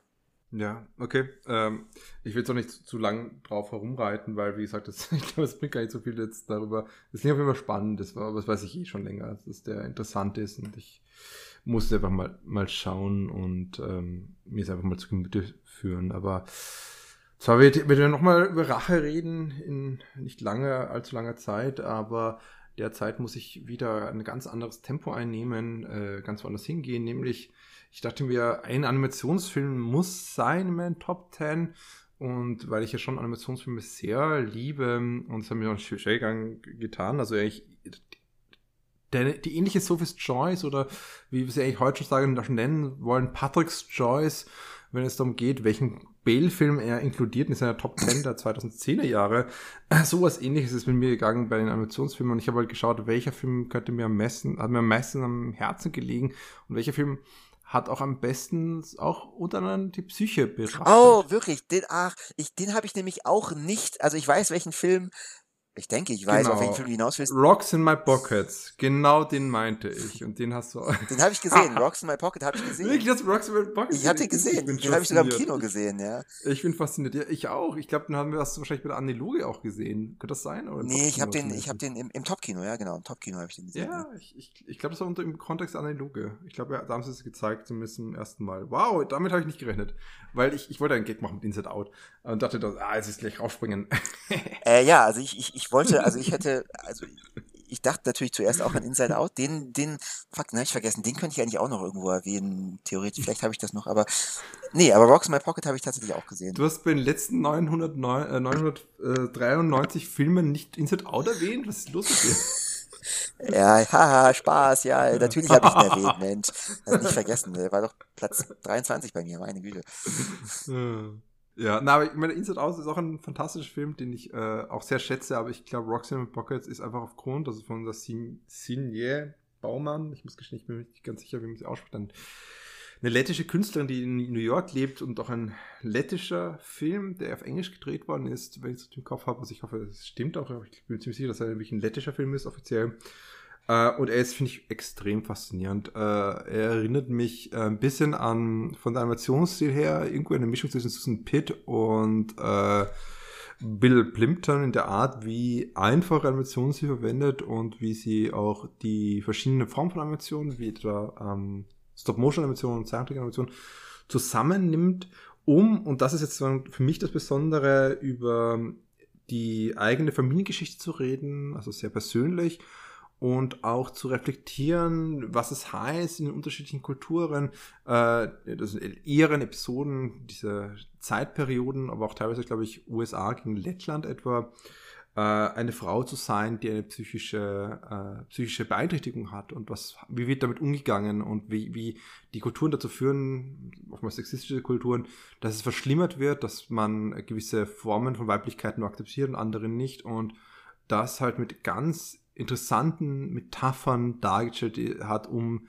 die eigene Depression der Protagonistin und der äh, Erzählerin und Filmemacherin zu reflektieren und in Zusammenhang zu bringen mit der Familiengeschichte. Und ich finde, das ist ein sehr beeindruckender Film, allein deswegen schon. Also ich muss sagen, äh, ich finde das super spannend, wie du das beschreibst. Also ich fand den Film auch super beeindruckend. Ähm, mir hat er auch sehr gut gefallen. Ich finde auch, dass es ein sehr authentischer und ich möchte fast schon sagen, lehrreicher Film ist. Ja, tatsächlich. Aber, ja. äh, wieso lachst Sorry. du? Na, weil authentisch. Das ist so äh, Take a Shot oder so bei dir. Ja, ja, ja, stimmt, natürlich. nee, aber ähm, jo, ich weiß, was du meinst. Sorry. Also ein Sorry, Film, der das Krankheitsbild, sagen wir mal so, oder mhm. den auch damit einhergehenden Leidensdruck oder was es überhaupt heißt, mit einer äh, Schizophrenie zu leben, das sehr gut und hier stimmt es wirklich, wirklich authentisch darstellt. Also es gibt wenig Filme, die das machen. Vielleicht ähm, ja. das, das weiße Rauschen macht es vielleicht auch noch ganz gut, aber meistens ähm, haben wir, wenn wir von filmischer Darstellung von Schizophrenie sprechen, hat man ja eher sowas wie Spoiler, Spoiler, ich weiß nicht, äh, Fight Club oder Beautiful Mind oder so im Kopf, was nicht ja. wirklich, also es ist natürlich künstlerisch wunderbar gemacht, aber ist jetzt nicht so, ja, authentisch, also nicht so wirklich, wie es in der Realität ja, ist. Mhm. Ähm, und da ist der Film hier, glaube ich, ähm, also sehr gut. Also, ähm, also wenn man wirklich wissen möchte oder eine Idee davon bekommen möchte, was es heißt, ähm, Schizophrenie und oder Depression zu haben und wie man damit leben kann oder muss, äh, dann vermittelt der Bild einem, äh, der Film einem ein gutes Bild. Interessanterweise muss ich sagen, habe ich einen Aspekt, den du gerade erwähnt hast, komplett ausgeblendet. Also hm. mir schon bewusst, dass, dass, dass sie weiblich ist, aber dass es so um Weiblichkeit geht, beziehungsweise dass die Weiblichkeit da eine ähm, näher ausdifferenzierte, spezifische Rolle spielt, das war mir, bis du es gerade eben gesagt hast, überhaupt nicht bewusst. Also das habe ich, hätte ich, äh, habe ich tatsächlich, vielleicht erinnere ich mich auch nicht dran, aber das habe ich so gar nicht gesehen. Ähm, interessanterweise. Aber es ist ganz wichtig, weil sie, es wird auch so beschrieben, also der Trailer sagt es und auch die Beschreibung des Films sagen das und sie strukturiert den Film echt entlang der fünf weitere Frauenschicksale in ihrer Familie. Das heißt, es Weiblichkeit ist ein ganz wichtiger Punkt in diesem Kontext. Ja, weil es halt, ähm, ja, okay, mhm, mhm. aber weil es halt vielleicht, gut, weiß ich jetzt nicht, wird es mütterlicher sein, eher vererbt sein? Ja, ich würde es gar nicht, ich meine, das, das kann natürlich auch hier reinspielen, aber man muss auch sagen, dass es hier unterschiedliche ähm, Dings geht. Aber ich finde es wichtiger zu sagen, das finde ich das Tolle an diesem Film eigentlich auch, dass sie nicht verneint, dass es, dass diese psychische Beeinträchtigungen, Schizophrenie hast du es jetzt gerade genannt, ähm, wirklich auch ähm, vorhanden ist als solche, also eine Form von Krankheit, äh, in ihr selber und es auch diagnostiziert worden ist bei ihren äh, Verwandten in der Vergangenheit. Aber ich finde es auch extrem wichtig, wie mit ihnen umgegangen wird, weil sie halt in dieser Position sich befinden in diesen jeweiligen Gesellschaften. Das ist tatsächlich im ganzen Film immer von extrem hoher Re Relevanz, dass sie mit, mit Drogen zugetrönt wird und so etwa, dass sie äh, dass sie einfach aufgrund ihrer Stellung in der Gesellschaft einfach auch keine andere Wahl hat, beziehungsweise dass einfach die Gesellschaft sagt, der medizinische Diskurs sagt, ja, das sind einfach hysterische Frauen. Und um es mal auch so mal äh, banal zu sagen. Aber also, und das ist extrem spannend, wie, hm. wie das äh, vermittelt wird tatsächlich. Aber würde es wie, bei Männern Macht anders geschehen? Ich meine, das, das, das, das, okay, das, das Adjektiv hysterisch, äh, ja, aber das würde ich jetzt da gar nicht so Ich würde sagen, schau mal Freud und Jung an und wie, wen sie alle äh, wie diagnostiziert haben und wer alle alle. Ja, genau, damals auf jeden Fall. Gegenbilder gekommen ist. Ja, aber das, darum geht's ja. Es geht um die Geschichte des 20. Jahrhunderts. Sie erzählt diese fünf Frauenschicksale im Laufe des 20. Jahrhunderts. Aber seit, das ist nicht alles in der, in der Gegenwart. Ja, okay, gut, das stimmt. Ja, stimmt, aber seit den letzten 40, 50 Jahren spricht man eigentlich in der Psychologie, Psychiatrie nicht mehr von Hysterie. Also das hat sich quasi so aufgelöst. das, das ist mir klar, dass das nicht mehr ein Krankheitsbild ist, das im DCM erscheint. Das ist mir schon äh, bewusst äh, im äh, DSM heißt, oder? DSM oder ICD, suchst du aus. Ja, sorry, DSM. Sorry, sorry. Ähm, ja, ist mir natürlich bewusst, aber es war, das ist ein sehr prägnantes Bild, was man den Leuten kurz vor die, vor die äh, Füße schmeißen kann, weil das wissen die meisten, was damit gemeint ist. Mhm. Während modernere, subtilere Varianten, die noch lange vorherrschend waren oder wo auch, ähm, also man muss einfach sagen, und das finde ich ein sehr spannender Diskurs ist, dass die Artweise, und ich hoffe, ich mache jetzt nicht ein großes Fass auf, weil ich befürchte es fast Oh, sogar ein oh, bisschen, oh, oh, oh. Äh, dass die äh, Artweise, wie Opfergruppen zum Beispiel über den medizinischen Diskurs reden, schon sehr spannend ist, wie da oftmals gewisse Narrative reproduziert werden, sagen wir so einfach mal. Ich meine jetzt, ich habe jetzt gar nicht so stark auf Weiblichkeit, das meine ich das, sondern zum Beispiel bei Intersexualität ist das zum Beispiel Intergeschlechtlichkeit. In Disability Stories haben wir das natürlich ganz stark auch drinnen. Das heißt, ähm, da kann man schon sagen, ich kenne mich zu wenig aus, das würde ich auch gleich hier sagen, aber ich weiß zumindest, dass äh, bis in die 80er Jahre hinein ich schon sagen kann, dass bei manchen Krankheitsbildern oder der, dass das schon gesellschaftspolitische Relevanzen mitspielen, äh, also gesellschaftspolitische Entwicklungen mitspielen, dass sich dieses Krankheitsbild so oder so ausdifferenziert hat. Jeweils. Genau. Ja, aber das gilt ja für Autismus genauso. Also für, also, also ja, ja, okay. Aber, zum Beispiel, aber es passiert auch mal in geschlechtlichen Linien. Zum Beispiel Trauma, würde ich sagen, äh, warum Trauma so prominent im DSM-3 reinkommen hat, hat einen sehr spezifischen Grund und das ist Vietnam etwa. Und da kann man sagen, dass auch die Definition von Trauma mit DSM-3 stärker Vietnam-Soldaten in den Vordergrund gesetzt hat, als zum Beispiel traumatisierte Frauen äh, für sexuelle Gewalt. So, zum Beispiel. Ursprünglich vielleicht, ja. ja. Aber das, D- das wird, DSM-3, DSM-3, ich sage Okay, DSM-3, okay, 1980. okay, okay, ja, ich sag, ich, ich habe jetzt dreimal DSM-3 ja, ja, ich glaube, ich, äh, du, ich glaube im DSM 3, also nagel mich jetzt nicht drauf fest, aber ich glaube, da war auch Homosexualität noch drin. Also, Äh, Ja, ja, ja. Aber da habe ich auch einen extrem spannenden Vortrag mal gehört dazu, wie sich Homosexualität und Transgeschlechtlichkeit, äh, Geschlechtlichkeit, ähm, wie sich das niederschlägt im DSM-3, äh, in den verschiedenen Auflagen des DSM und wie, ähm, über was passiert da mit dem, wie politische Bewegungen hier eingreifen oder auch zum Beispiel, wo, wie, wie es auch zurückgeht. Also es ist ein sehr spannender, komplexes Prozess gewesen. Vortrag ist auch schon wieder über ein Jahr her, dass ich ihn gehört habe. Das heißt, ich kann mich nicht mehr genau erinnern, aber es war sehr spannend. Das ist das, was ich erinnern kann. Es war spannend. das ist, das ist so, so, so sind Vorträge. So müssen Vorträge sein. Sie müssen spannend sein und man kann sich nicht mehr erinnern, was äh, vorgekommen ist. äh, ja, ich, äh, meine, meine vielen Jahre an der Universität veranlassen mich dazu, dir zuzustimmen. Ja, also ich glaube, es ist, da gibt es auch coole Forschung, glaube ich. Das wollte ich damit sagen. Es gibt auch sehr spannende Forschung zu dem Thema. Aber ich bin nicht keinesfalls ein Experte in dem Kontext und dementsprechend will ich das nicht sagen. Aber ich will, glaube ich, schon, dass ähm, die Art und Weise, wie Baumann ähm, den Film gestaltet, Rocks in My Pockets, schon stark Geschlecht reinspielt, vor allem für die Zwischenkriegszeit und frühe Nachkriegszeit und äh, auch Kriegsjahre des Zweiten Weltkrieges. Also das ist schon offensichtlich und ich glaube, das kann man auch sagen. Also selbst, also wie gesagt, ich glaube, bis ich glaube, selbst die härtesten Sexisten, Sexistinnen würden nicht sagen, dass es eine Gleichstellung vor den 1970er Jahren in Österreich gegeben hat, zum Beispiel. Äh, Und Lettland ist natürlich wiederum ein ganz anderes Beispiel, aber trotzdem. Also ich glaube, ich glaube, jeder wird das zulassen. Das ist so ähnlich wie, warum äh, so ein Film wie Green Book gewinnt, weil das, das erkennen sogar die, die rassistischen Personen an, irgendwie, dass es früher mal Rassismus gegeben hat. Nein, ich weiß, das stimmt natürlich nicht. Ich weiß eh, aber du weißt, was ich meine. Das ist, das Ja, so, ja, so ein, ja, ein, äh, es ist so ein Co Common Sense irgendwo. Oder wie äh, Gramsci sagen würde, Senso Comune. ja. Okay. Genau. Okay, so, an dieser Stelle eine kurze Werbeeinlage. Liebe Hörerinnen und Hörer, wenn euch gefällt, was ihr heute hört, dann habt ihr die Möglichkeit, alle zwei Wochen einzuschalten. Auch das nächste Mal bei Kino on the Couch könnt ihr wieder dabei sein, wenn wir einen neuen Film besprechen. Das nächste Mal ist der aktuelle Actionkracher Tenet ähm, dabei ähm, mit dem wunderbaren Hauptdarsteller John David Washington. Ja, so, wir sehen uns nächste Woche wieder und John David Washington hat bei einem der Besten gelernt. Ähm, um Wow. bei dem Thema Mhm. Verwandtschaftsverhältnisse zu bleiben, muss ich sagen, ja, die Rede ist natürlich von seinem Vater Denzel Washington. Und der nächste Film, der bei mir auf Platz 7 ist, ist ein Film aus dem Jahre 2016, bei dem ja niemand geringerer als Denzel Washington Regie Mm. führte. Ähm, das ist ein Film, der auf einem, ja doch eindeutig ähm, auf einem Theaterstück basiert.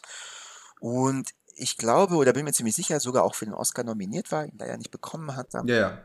Aber ich fand ihn genial. Die Rede ist von Fences ähm, aus dem Jahre 2016. Da, der begleitet eigentlich ja, ein, ein ähm, wie soll ich sagen, eine äh, schwarze Familie oder einen ähm, schwarzen Vater aus der Arbeiterklasse, der in den 60er, nee, 50ern wird es sein, den 50ern ähm, in den USA, ja, seine Familie versucht großzuziehen und sich durch den Alltag ähm, durchzuschlagen und zu überleben und einigermaßen ein lebenswertes und erfolgreiches Leben zu führen. Und er und seine Familie werden dabei begleitet und ähm, verschiedene Eskapaden und Beziehungsgeflechte werden aufgezeigt. Und das geschieht einfach unheimlich vereinnahmend und unheimlich gut. Äh, ich war äh, ja hin und weg komplett überzeugt. Also ein wirklich sehr guter Film, der eigentlich, möchte man ja fast schon sagen, relativ minimalistisch ist. Also es gibt auch nur drei, vier Drehorte oder sowas. Wie gesagt, das Ganze basiert ja auf einem Theaterstück. Aber dennoch war ich wirklich ähm, ja, hin und weg und war mitgerissen, was da passiert, habe mitgefiebert und fand das auch sehr, also fand die Personen ähm, auch sehr sympathisch und ähm, was ihnen geschieht, auch sehr tragisch, äh, interessant. Also ja, ein Film, den ich nur empfehlen kann, wärmstens und den ich hoffe, ich, ich glaube, den hast du eh auch gesehen, oder, Selbster? Ich habe ihn gesehen und ich glaube, wir haben den sogar zusammen mal im Burgkino geschaut, aber bin mir nicht mehr ganz sicher. Könnte mindestens sein. Ich, ich, weiß, ich weiß tatsächlich gar nicht mehr, wo ich ihn gesehen habe. Ob ich ihn im Kino. Doch, ich habe hab ich ihn im Kino gesehen. Ich, ich weiß es gar nicht mehr. Doch, wahrscheinlich, hm. wahrscheinlich. Ja, also ich, das Problem ist bei dem Film ein bisschen, das ist ein Film, der so, je länger es weg ist, desto mehr verschwimmt der in meinem Kopf. Also, und ich kann mich erinnern, dass schon damals stark die darstellerischen Leistungen von allen involvierten Personen hoch gelobt worden ist. Und ich kann mich erinnern, wie Denzel Washington äh, bei den Oscars da gesessen ist und sich sichtbar geärgert hat, dass auf einmal Casey Affleck auf der Bühne steht und nicht er selber. Äh, daran kann ich auch gut erinnern. Genau, und ähm, aber ich weiß auch noch, dass damals der Film sehr stark darüber diskutiert worden ist, dass er visuell eher nicht so packend ist. Ich habe ihn damals verteidigt und ich wüsste einfach nicht mehr, wie es mir heute, wie ich es heute sehen würde.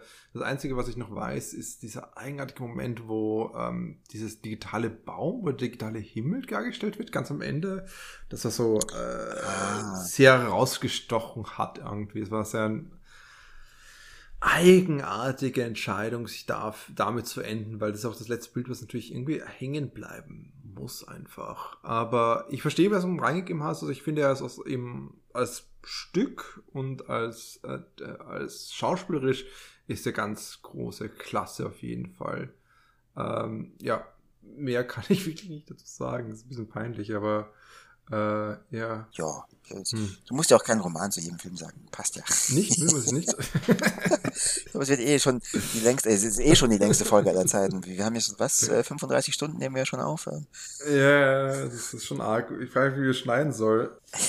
was? Ich glaube, ich schneide einfach um die ersten 999, 89 Filme, 90 Filme herum. Okay, ich glaube, ich beginne einfach gleich bei 10, das ist mir, wird mir zu viel. Einfach. Das heißt, wir haben äh, 32 Stunden umsonst aufgenommen.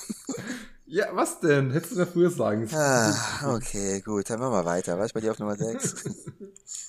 Ein anderen Film, den wir zusammen auf jeden Fall nämlich diesmal im Kino geschaut oh, haben. Vielleicht du bei mir auch dabei dann? Ja, es könnte sein. Ein französischer Film von einem gewissen österreich-deutschen Regisseur, der äh, Michael heißt. Michael oh. Haneke. Nicht dabei? Nee, ist nicht dabei. Amour. Ja, ja, ja. Amour. Bin ich überrascht, dass er nicht dabei ist, weil eigentlich, äh, ich dachte mir, das ist doch der Patrick Jackpot. Es ist eine neurodegenerative Erkrankung, oh Gott. die im Vordergrund oh Gott. steht. Wahrscheinlich habe ich deswegen verdrängt, weil er so schlimm ist. Way too close to home. Ja, nee, hast du recht. Nee, also auf jeden Fall ein sehr guter Film. Also war ich auch sehr beeindruckt, ja. ich mich dran.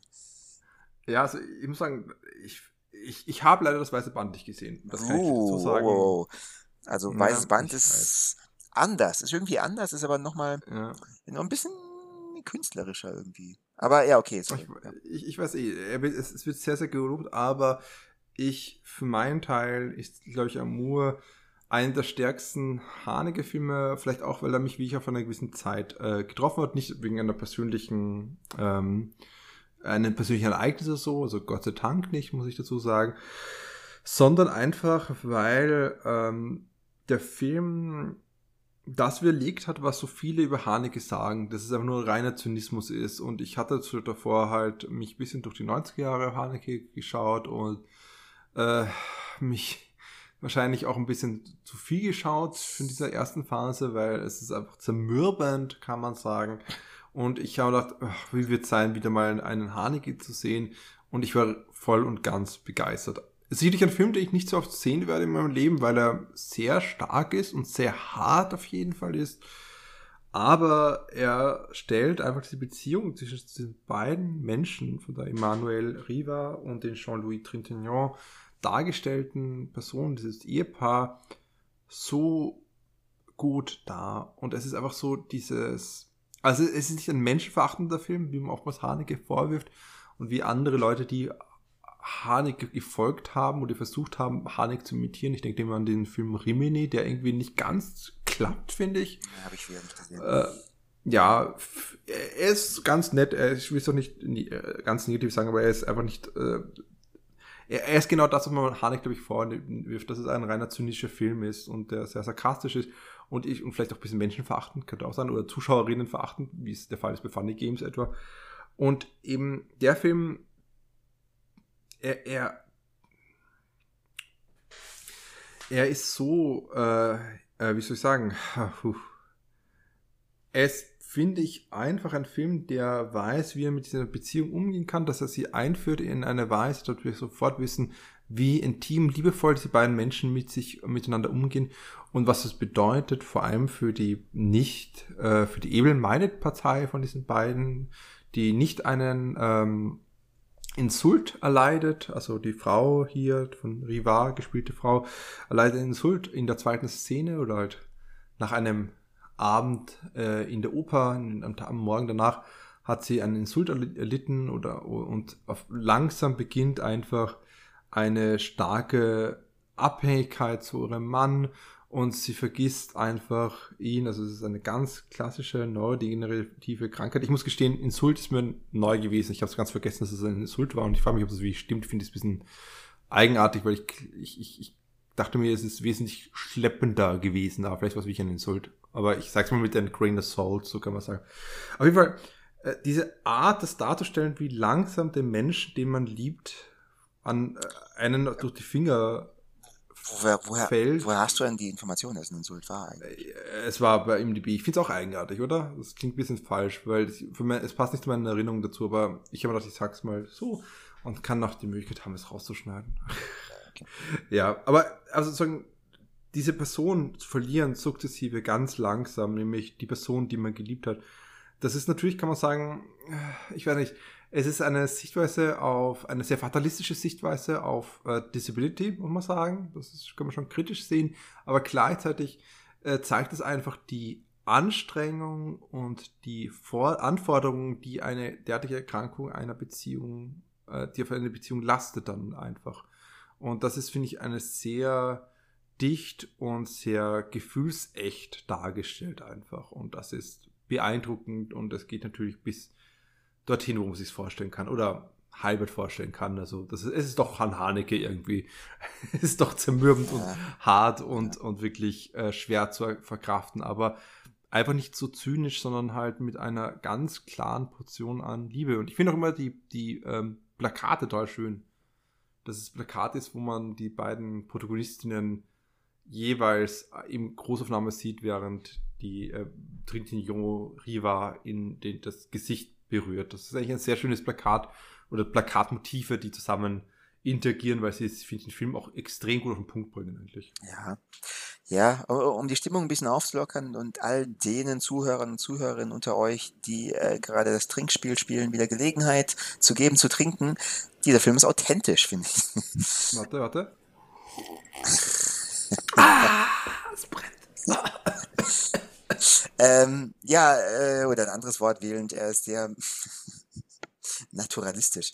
Ähm, deswegen hat er mir auch sehr gut gefallen. Und in seinem Naturalismus Ähm, ja, ist es tatsächlich, ich sag ja nicht, ich sag ja letzten Endes nicht erst der Titel, ähm, also eine, eine Darstellung, was bedingungslose Liebe und Aufopferung ähm, heißt oder heißen kann. Also ja, also ein sehr rührender Film und ich, ich war auch sehr begeistert von ihm. Also ich, ich glaube, ich kenne niemanden, der diesen Film nicht gut findet oder also ja.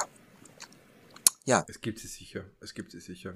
Irgendjemand gibt es. Es gibt sie sicher, aber sind mir nicht bekannt. Falls ihr zu diesem kleinen und erlauchten Fragezeichen Personenkreis gehört, liebe Zuhörer und Zuhörerinnen, dann schreibt uns doch bitte. Hm. Ähm, ich muss sagen, ich hatte fast die Überlegung gehabt, einfach zu sagen, ja, Tenet ist ein Film, den wir nicht mehr besprechen, der überhaupt gefühlsarm ist, wie er nur sein wow, kann. Wow, Dagegen wow. Amour. wow, wow, wow.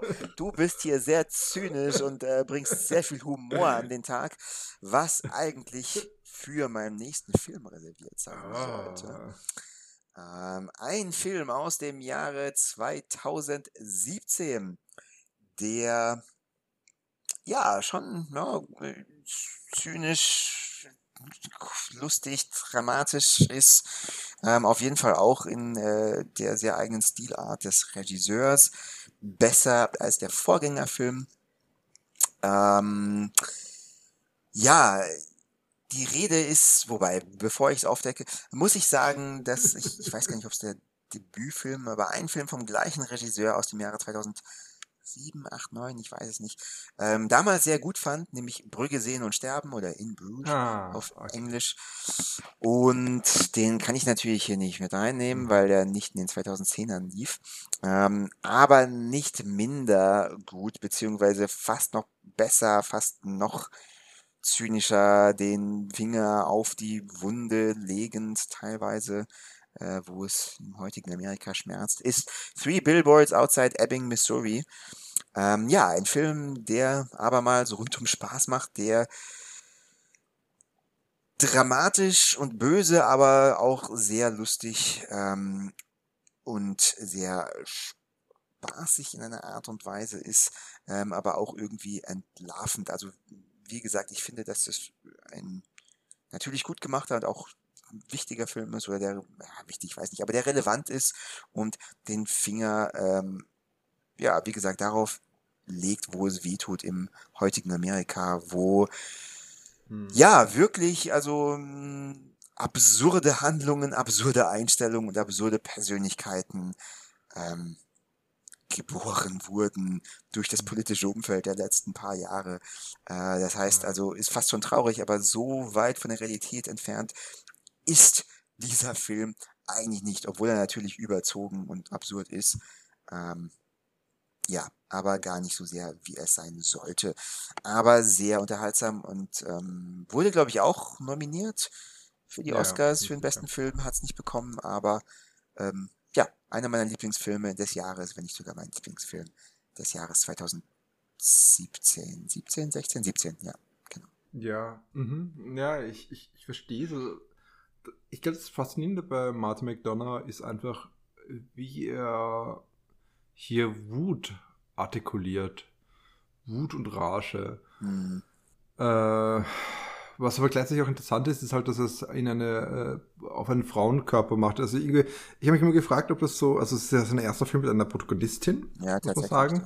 Äh, und äh, ich kann mich noch erinnern, irgendwie, ähm, also, also es ist so interessant, dass er, dass, dass, dass er so es ähm, mit diesem Element der wahrscheinlich, also auf jeden Fall ermordeten Tochter, äh, ich glaube, es war eine, ihre Tochter, oder? Ich glaube schon. Ja, die Tochter dürfte es gewesen sein, ja. Genau. Ja.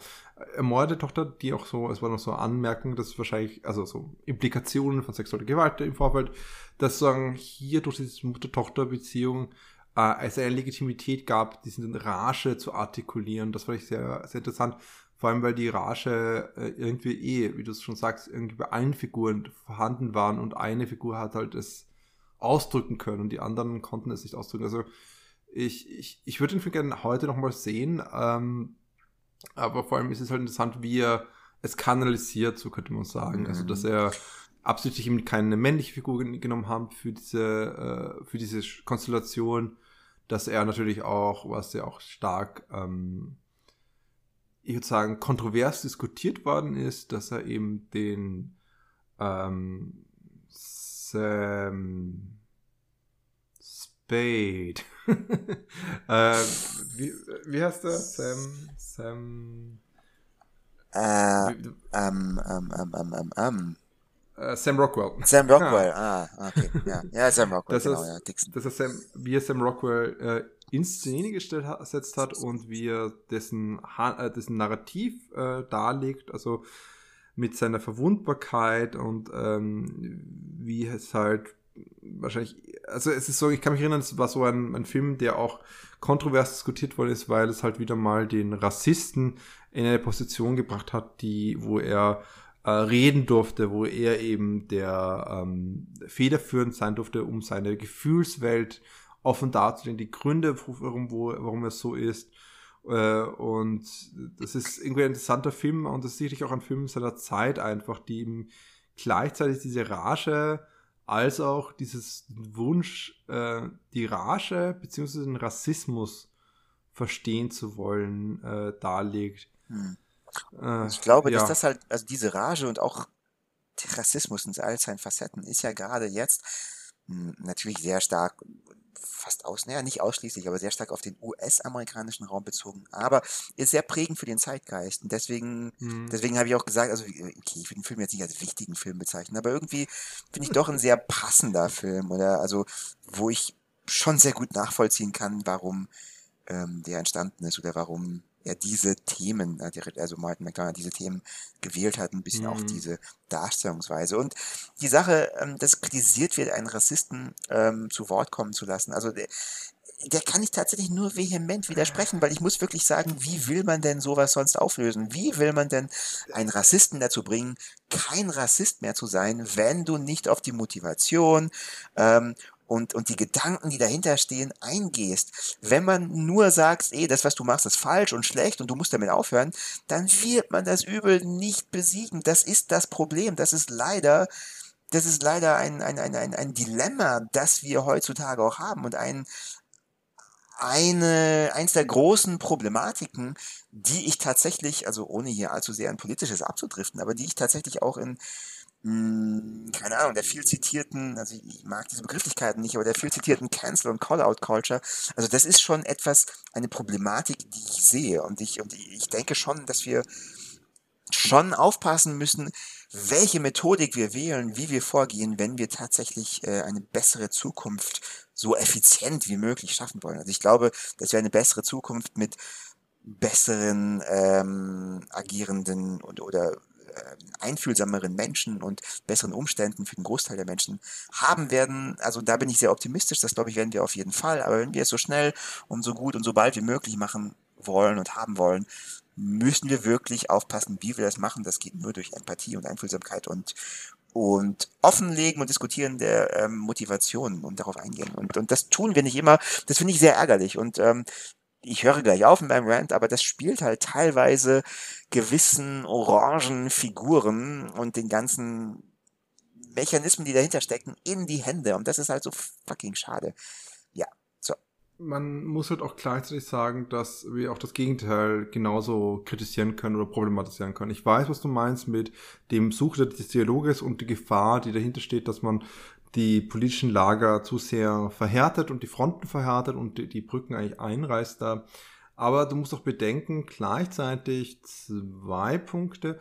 Wir haben grundlegende Tendenz ähm, der Psychologisierung von TäterInnen, vor allem wenn es um Rassisten und Sexisten geht, die in erster Linie männlich sind in diesen Filmen, kulturellen Texten.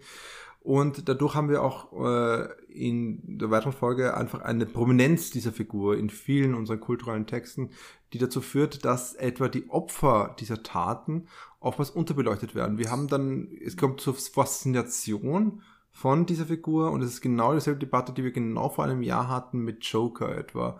Ich sag nicht, dass es, ich sag nicht, dass es so oder so sein muss, im Sinne von, nein, das sollte man nicht so machen, nein, das sollte man nicht so machen. Ich meinte nur, ich finde, das ist eine Kritik, die ich nachvollziehen kann und die man sich überlegen muss, weil es ist einfach so, dass spätestens, um historische Beispiele zu nehmen, mit Jack the Ripper etwa, wir zum Beispiel eine extreme Faszination haben mit Serienmördern und sie sogar auf einen Protest stellen, selbst wenn das ein Protest ein Protest des Grauens ist, weil man sie faszinierend findet.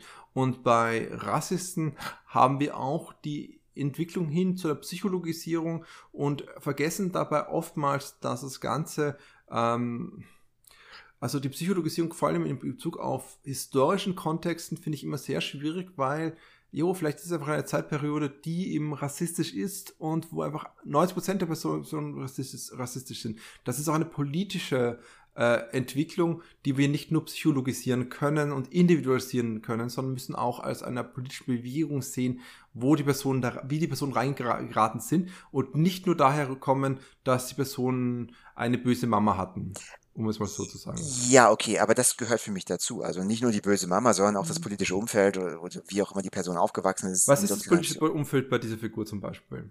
Ich weiß nur die böse Mama. Ja, okay, äh, okay, bei dieser. Ja, ja das, das, ist so ein Beispiel genau dafür.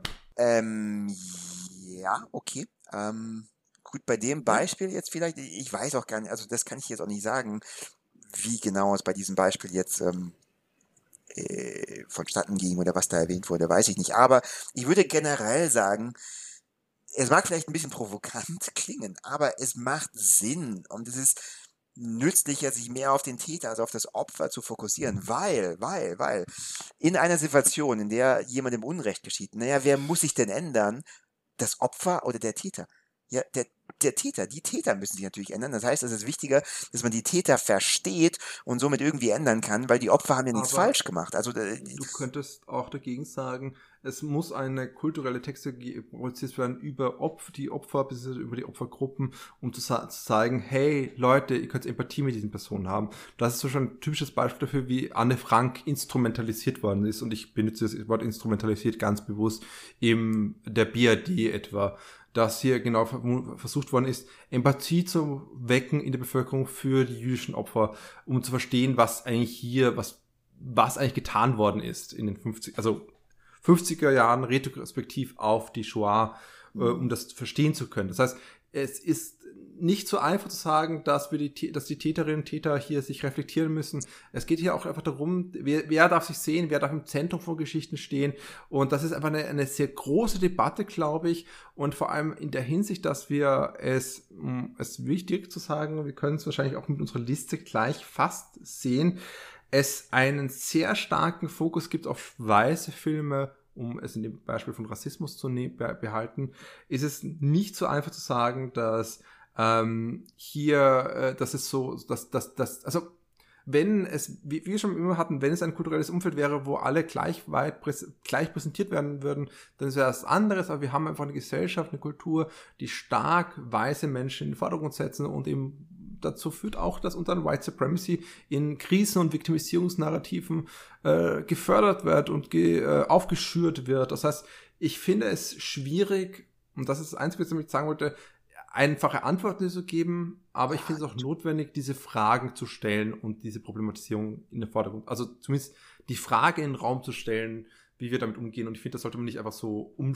äh, äh, äh, zuschütten, wie es äh, manche einfach tun. Ja. ja du, ui. Patrick, du warst das. mhm, Sorry. Mhm, mhm. Geht notiert. Äh, Kino an der Couch, Job kündigen, morgen. ich glaube, ich muss nicht deinen, den Zahlschein äh, quittieren. Dein Lohnzettel wird vielleicht hier gefroren.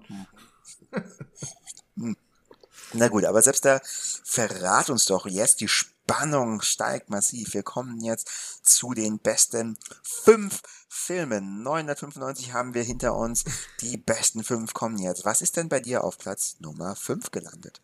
Es ist witzig, nämlich der Hinsicht, dass wir gerade darüber gesprochen haben, wie ähm, wir eben gewisse Gesichter eher sehen und gewisse Geschichten eher erzählt bekommen und andere weniger und das gerade in Bezug auf Race getan haben und du hast ja erwähnt, Three Billboards Arts, also Ebbing, Missouri aus dem Jahre 2017 im Vorjahr oder bis im selben Jahr hat natürlich gewonnen nicht La La Land, sondern Moonlight! Oh, stimmt. War, war, war, der, war der tatsächlich 2017? Ja, doch, doch, kommt hin. Äh, er, 2016 war er und 2017 hat er gewonnen natürlich, wegen okay. Oscar-Feier von 2017. Und äh, das war natürlich für mich, also Moonlight von Barry Jenkins, diese Oscars waren tatsächlich, dieser Moment war für mich ein, oh, ich bin in den Himmel aufgestiegen, weil ich einfach nicht erwartet habe, dass Moonlight gewinnen könnte. Vor allem nach dem La La Land, den ich äh, sehr, sehr einfach finde und äh, unglaublich ge übertrieben gehypt empfinde. Und das ist ein ziemlich ich weiß nicht, warum der so geliebt wird, außer es ist einfach ein Unterhaltungsfilm, der aber nicht eine Tiefe hat. Das Ende, das Ende ist genial. Ja, das Ende, das Ende, genau, das Ende, das Ende. Es ist ein tragischer Film, muss man sagen. Das wurde ja auch, war, war, das nicht, war das nicht die Oscar-Verleihung? Ja doch, wo es falsch verkündet wurde, oder? Und ja, genau, da habe ich gesagt, nicht La Land, sondern Moonlight. Das, genau das ist gewesen. Da mache ich in diesem Moment was so spannend und viele haben ja auch äh, äh argumentiert, ob das nicht vielleicht absichtlich war, weil mhm. es äh, an Ratings gewonnen hat. Aber ja, also Mulat, ich glaube, den hast du anscheinend eh auch gesehen. Den habe ich gesehen, äh, ja, ja, Hast du auch gesehen. Natürlich. Und äh, ich schätze, oder ich hoffe, er hat dir auch gefallen. ich bin nicht ganz ja, sicher, er den so. schon Nee, natürlich fand ich ihn super, ja, ja. doch, doch. Ge genau, also ähm, ich, ich glaube, ähm, der Jenkins, der Regisseur, hat interessanterweise einen sehr, ohne es jetzt überstrapaziert äh, strapazieren zu wollen, einen poetischen Stil irgendwie, Filmstil, visuelle Sprache, also soll bei If Beale Street Could Talk, seinem Nachfolgefilm, bemerkt, den ja in James Baldwin-Verfilmung war.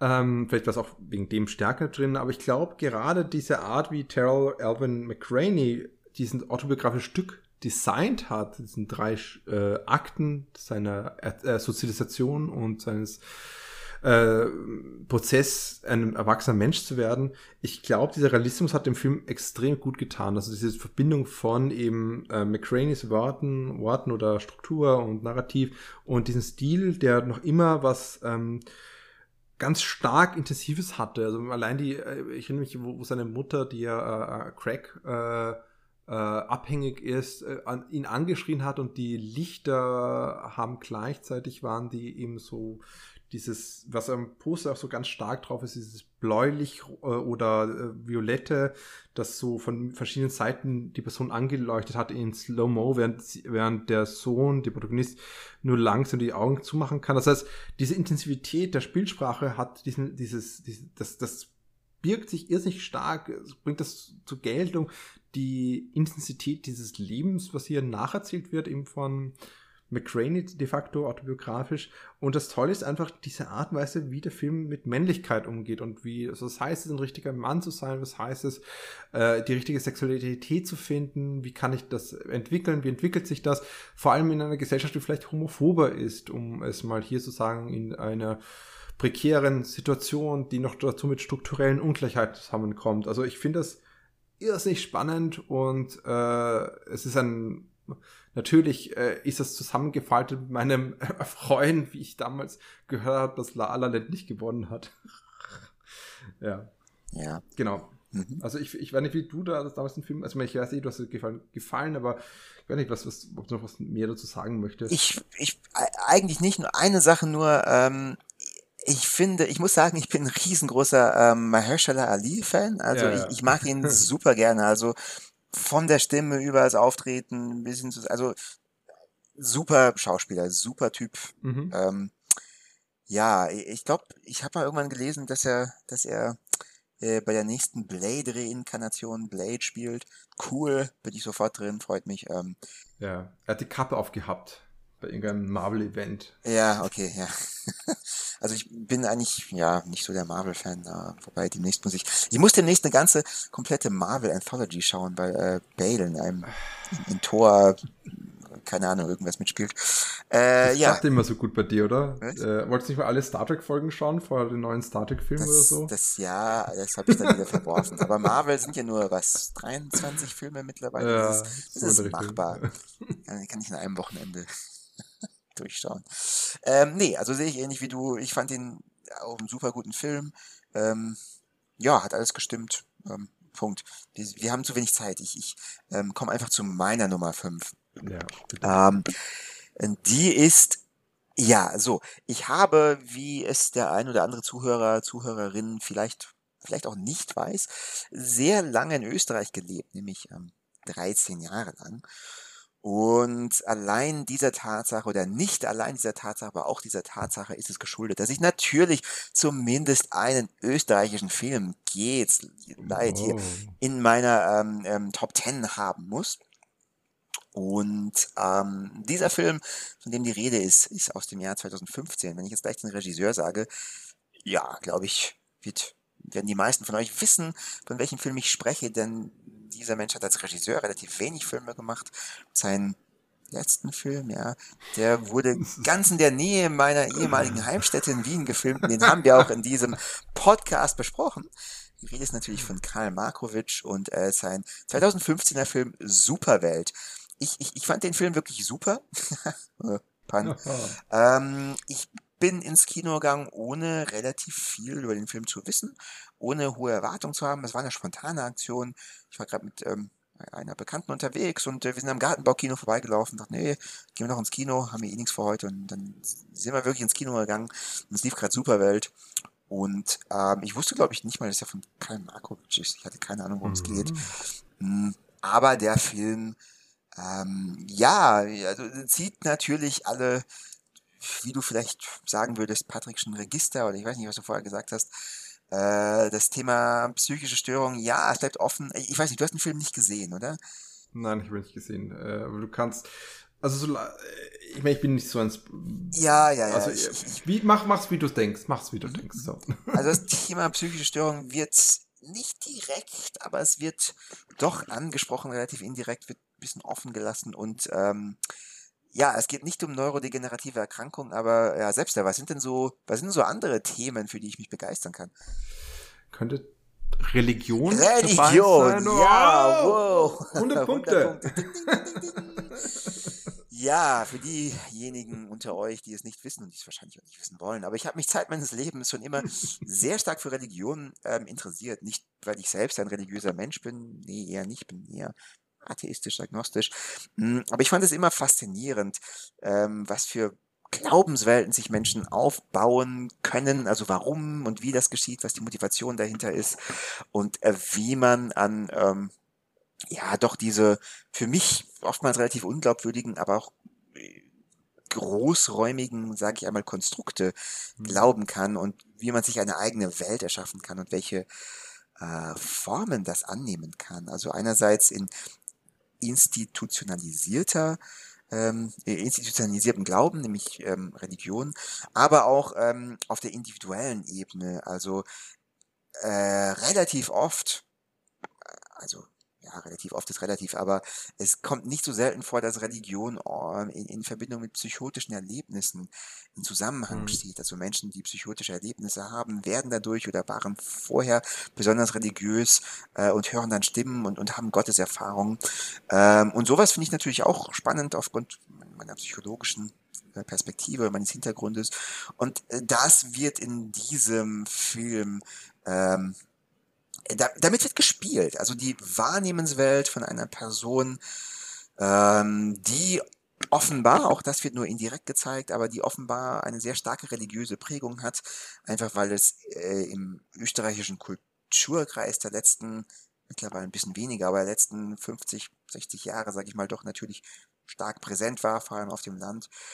Und ähm, diese ich weiß nicht, wie alt sie ist, wird in ihren 40ern, 50ern sein, Kassiererin, ähm, ja, stapft durch den Alltag und nimmt kuriose Dinge wahr, die man muss hierfür tatsächlich zumindest Grundkenntnisse ähm, haben oder äh, ein bisschen versiert sein in der Bibel, aber all diese Erlebnisse oder viele Erlebnisse, die diese Frau wahrnimmt und wir wissen hier nicht, also ein bisschen vermischt sich Realität und Vorstellung, es wird nicht ganz aufgeklärt, aber das sind teils direkte, teils indirekte, aber sehr interessant gestaltete und stilistisch Hm. unglaublich spannende Anspielung auf ähm, erstens die Bibel und Bibel ähm, ähm, Szenarien oder Bibelgeschichten und zweitens auch Arten oder Wahrnehmungsweisen von Menschen mit ähm, ja, psychischen Störungen oder schizophrenen oder dem schizophreniformen Formenkreis angehörenden Störungen.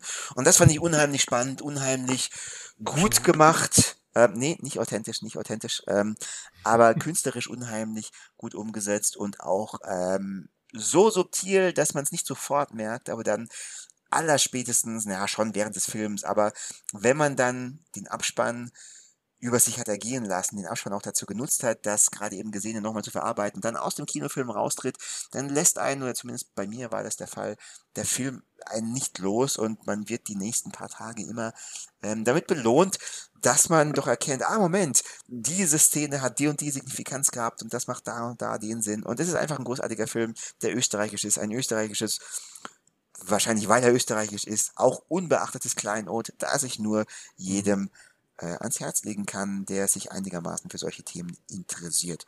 Denn es ist natürlich auch ein relativ leiser und relativ langsamer Film, aber unheimlich schön irgendwie. Ja, ja ich meine, es ist lustig wieder mal, wir haben es eh schon besprochen, beziehungsweise kennst du ein, äh, zwei Markovic-Filme, ich kenne zwei Markovic-Filme von den drei, die er gedreht hat. Yes. Und es sind genau die anderen, sozusagen außer den Nobody, den wir beide kennen, das heißt, ich habe diesen Film leider nicht gesehen bis jetzt, aber es ist auch spannend einfach ähm, zu sehen, dass bis dato eigentlich Religion noch gar nicht vorgekommen ist bei uns, oder? Auf uns, also in den, zumindest nicht in den Top Ten.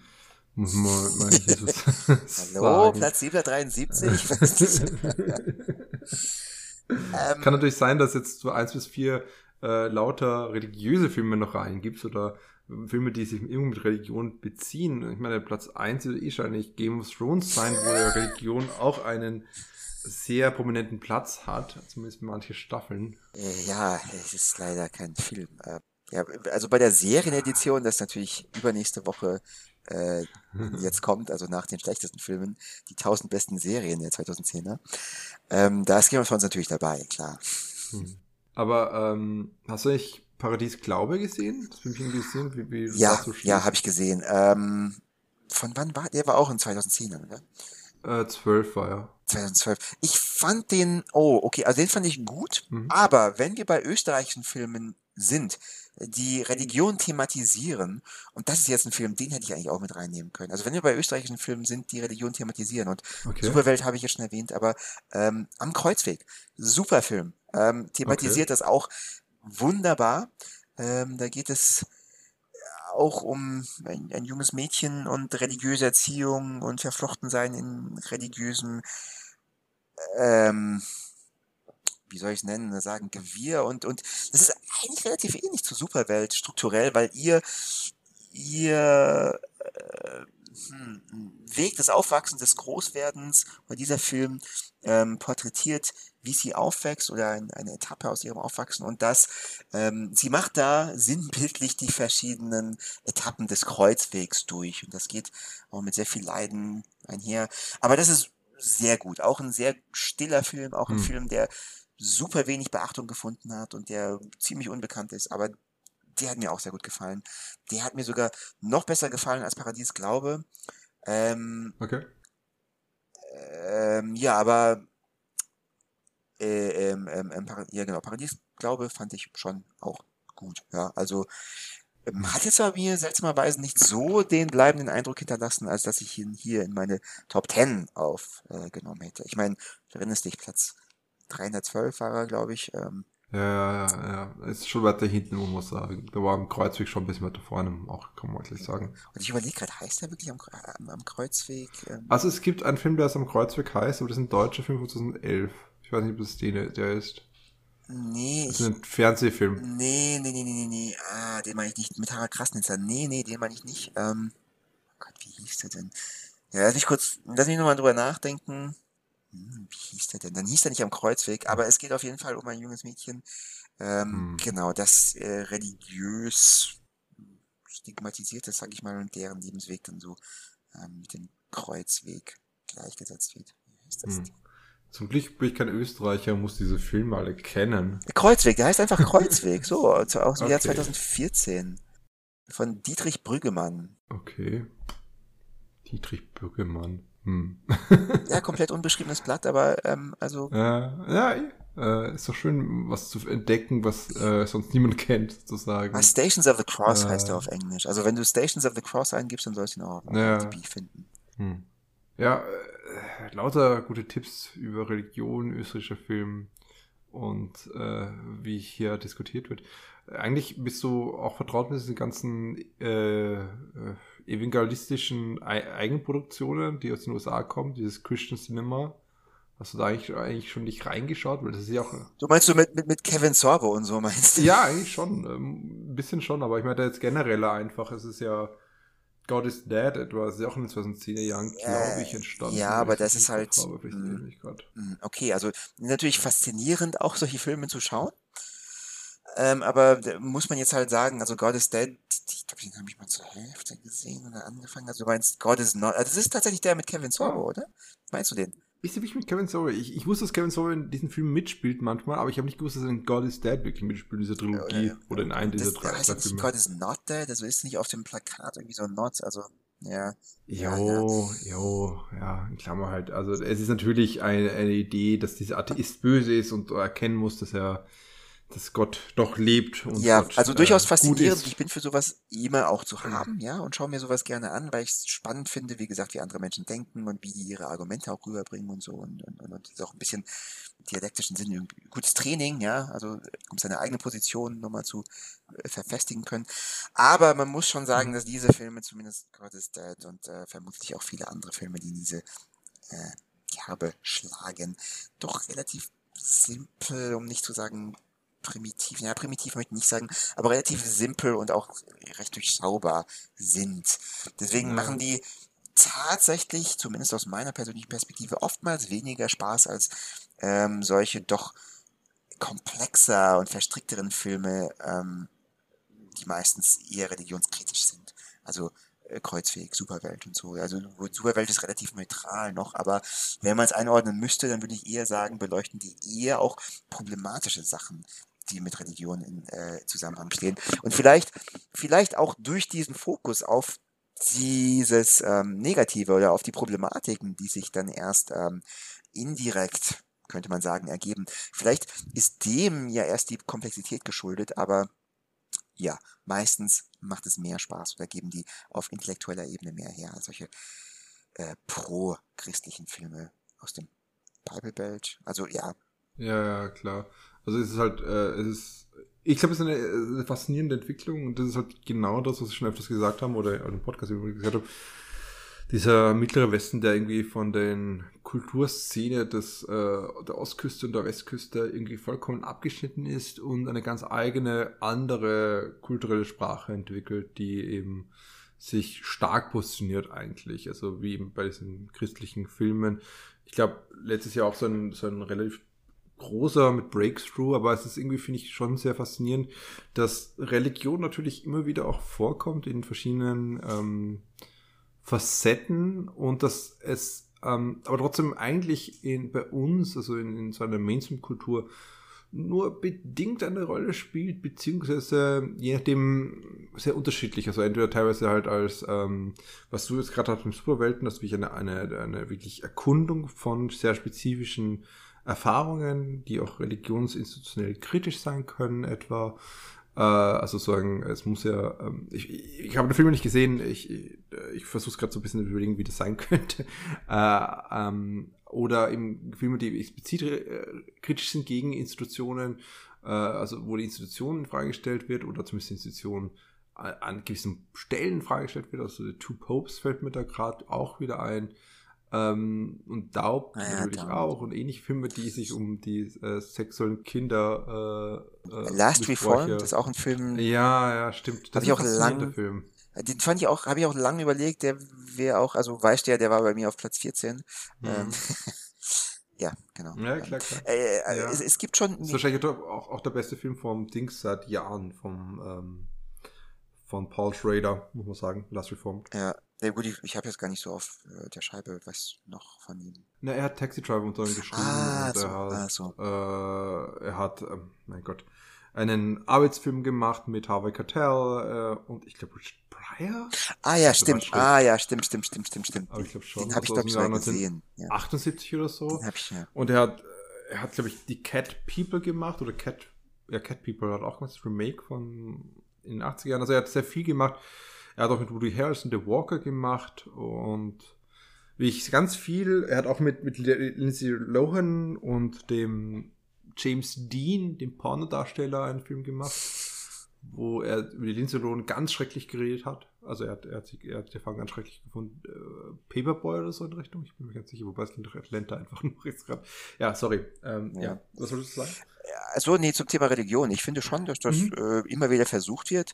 In den meisten ja. Fällen, glaube ich, ähm, sind die nicht so erfolgreich. Es ist eher so ein Nischendasein. Ich glaube tatsächlich, ich persönlich konnte es nie verstehen, aber äh, der, die meisten Menschen oder der Otto Normal Medienkonsument, sagen wir es einmal so, äh, ich bin mir durchaus bewusst, dass ich hier grob pauschalisiere und über einen Kamm schere, aber der interessiert sich oder der oder die interessiert sich gar nicht so für Religion und denkt eher, ja, Religion langweilig, nö, will ich nicht. Also es ist nicht so ein ergiebiges Thema, wo man viele Menschen ähm, auf die Couch locken kann, sagen wir es mal so. Ja. Ich meine, es gibt schon große Mainstream-Filme, die auch sich neutral positionieren und das versucht haben und auch relativ erfolgreich waren. Also Exodus zum Beispiel, ja, ähm, Bale, uhu, oder Noah, das sind ja alles keine schlechten Filme, aber dadurch, dass die, also vielleicht, dass die so neutral bleiben müssen, haben sie vielleicht auch ein bisschen was abgeben müssen. Äh, keine Ahnung. Und im Bereich ja. der Serien, da ist tatsächlich dann auch sogar ein bisschen mehr Kritik. Ja, wobei, schwer zuzuordnen. Also Serien wird das auch probiert, aber ich glaube, es wird nicht angenommen. Also Messiah zum Beispiel, 2020, gut, ist nicht mehr in 2010ern, also eine ganz neue Serie, die war auch nicht schlecht, die war ganz spannend und da war es auch, also die war gar nicht mal negativ, sondern die war auch recht neutral, beziehungsweise konnte man es von beiden Seiten interpretieren, beziehungsweise hat die Serie halt davon gelebt, okay, ist der Protagonist, ist es jetzt wirklich eine Jesus-Reinkarnation, ja oder nein? Ähm, aber wurde ja gecancelt nach einer ähm, Staffel von Netflix, mm. was schon recht viel heißen muss. Ähm, also das heißt, das, und ja, stimmt. Und halt, hm, was anderes, eine Serie, die ich eigentlich auch sehr gut fand, wird bei unserem ähm, Serien oder oder die sehr viel Diskussionsstoff gibt, glaube ich mal, und auch sehr sehr interessant äh, Zeitgeist und, und, und, und, und soziokulturelle Aspekte wie Sex und Geschlecht und sowas aufgreift, war ähm, The Young beziehungsweise The New Pope. Aber das, ja. mhm. die ist ja auch ein bisschen untergegangen. Das ist auch so, so eher sowas für Kenner oder für, für Cineasten, habe ich so den Eindruck. Also damit spricht man ein bestimmtes Zielpublikum an, aber dann auch nur das. Und ich glaube, deswegen hm, ist das kein so häufig gefundenes Thema, leider.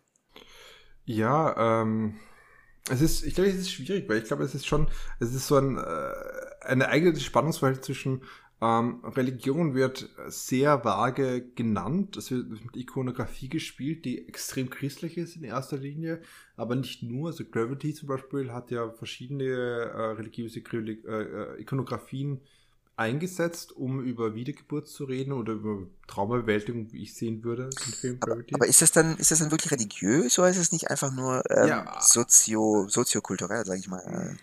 Es ist, es ist schwierig. Also doch manchmal, es ist so eine eigene Greifläche, wo einerseits äh, die Ikonografie, die religiöse Ikonografie verwendet wird, die aber dann vollkommen entleert wird von jeglicher Art von Inhalten. Äh, und teilweise sind, also wie gesagt, also ich, ich, ich verweise jetzt gerade einfach mal auf Neon Genesis Evangelion oder Shinseki Evangelion von äh, Anno Hideaki. Nein, Hideaki Anno. Ich hoffe, ich habe es richtig rum. Nein, er ist Anno mit Nachnamen. Anno Hideaki, so heißt er. Ähm, der in den 1990er Jahren natürlich war, also ist schon älter, diese Serie, wobei es gab Remakes in den 2010er Jahren, also ein bisschen passt es sogar. Ähm, wo einfach nur die Ikonografie verwendet wird, ohne darüber zu reden. Aber ich glaube, es gibt schon viele Texte, wie im Gravity auch, die durchaus das auch thematisieren, was diese Ikonografien bedeuten. Oder mit den Inhalten, die wir hier, äh, die wir hier kennen, äh, spielen, also teilweise um eben über die eigene, eigene Erfahrungen ähm, zu reden, teilweise um Metaphern zu verwenden, die um uh, diese Erfahrungen zu rahmen. Also bestes Beispiel ist, dass jeder dritte Protagonist äh, JC heißt, also die Initialen JC hat für Jesus Christ, um eine Messias-Figur darzustellen, von John Connor bis James Cameron. wow, ja. wow. Äh, Arke. ähm, genau, also das heißt, ich glaube schon, dass, dass es stark vorkommt, aber es ist tatsächlich genau das, was du gesagt hast. Ich glaube, dann, in dem Moment, wo es so explizit wird, ähm, wird es schwieriger, weil entweder ist es zu racy für die Lobbys, die hinter den Religionen ste stehen, muss man einfach sagen. Mhm. Äh, und das ist dann unangenehm, oder es ist zu schwach für die vermeintlich atheistische äh, Positionen, wenn man so direkt über Religion spricht, äh, wenn es nicht racy genug ist. Also zum Beispiel, ähm, ich, ich überlege gerade, aber ich glaube, Exodus war auch nicht so der Burner, jetzt um es mal so darzustellen, aber das ist sogar noch einer der, der Big Blockbuster eigentlich. Aber ähm, das sagen, die, dieser Film eckt nicht an, außer das mit, mit, mit Blackface oder Brownface. Damit eckt's an, aber sonst eckt der Film nicht an eigentlich. Hatten die Brownface? War, war, das nicht, war nicht das Problem, dass die alle weiß dargestellt wurden? Also das. Also Joel Edgerton wirkt schon gebräunter, sagen wir es mal. Aber ja, es ist halt Whitewashing. Meinetwegen Whitewashing, Entschuldigung. Das, das stimmt auf jeden Fall. Christian Bale ist White, der weißeste Moses, seit es Schokolade gibt. Und seit es Schokolade gibt. ja, ja, ja. Mhm.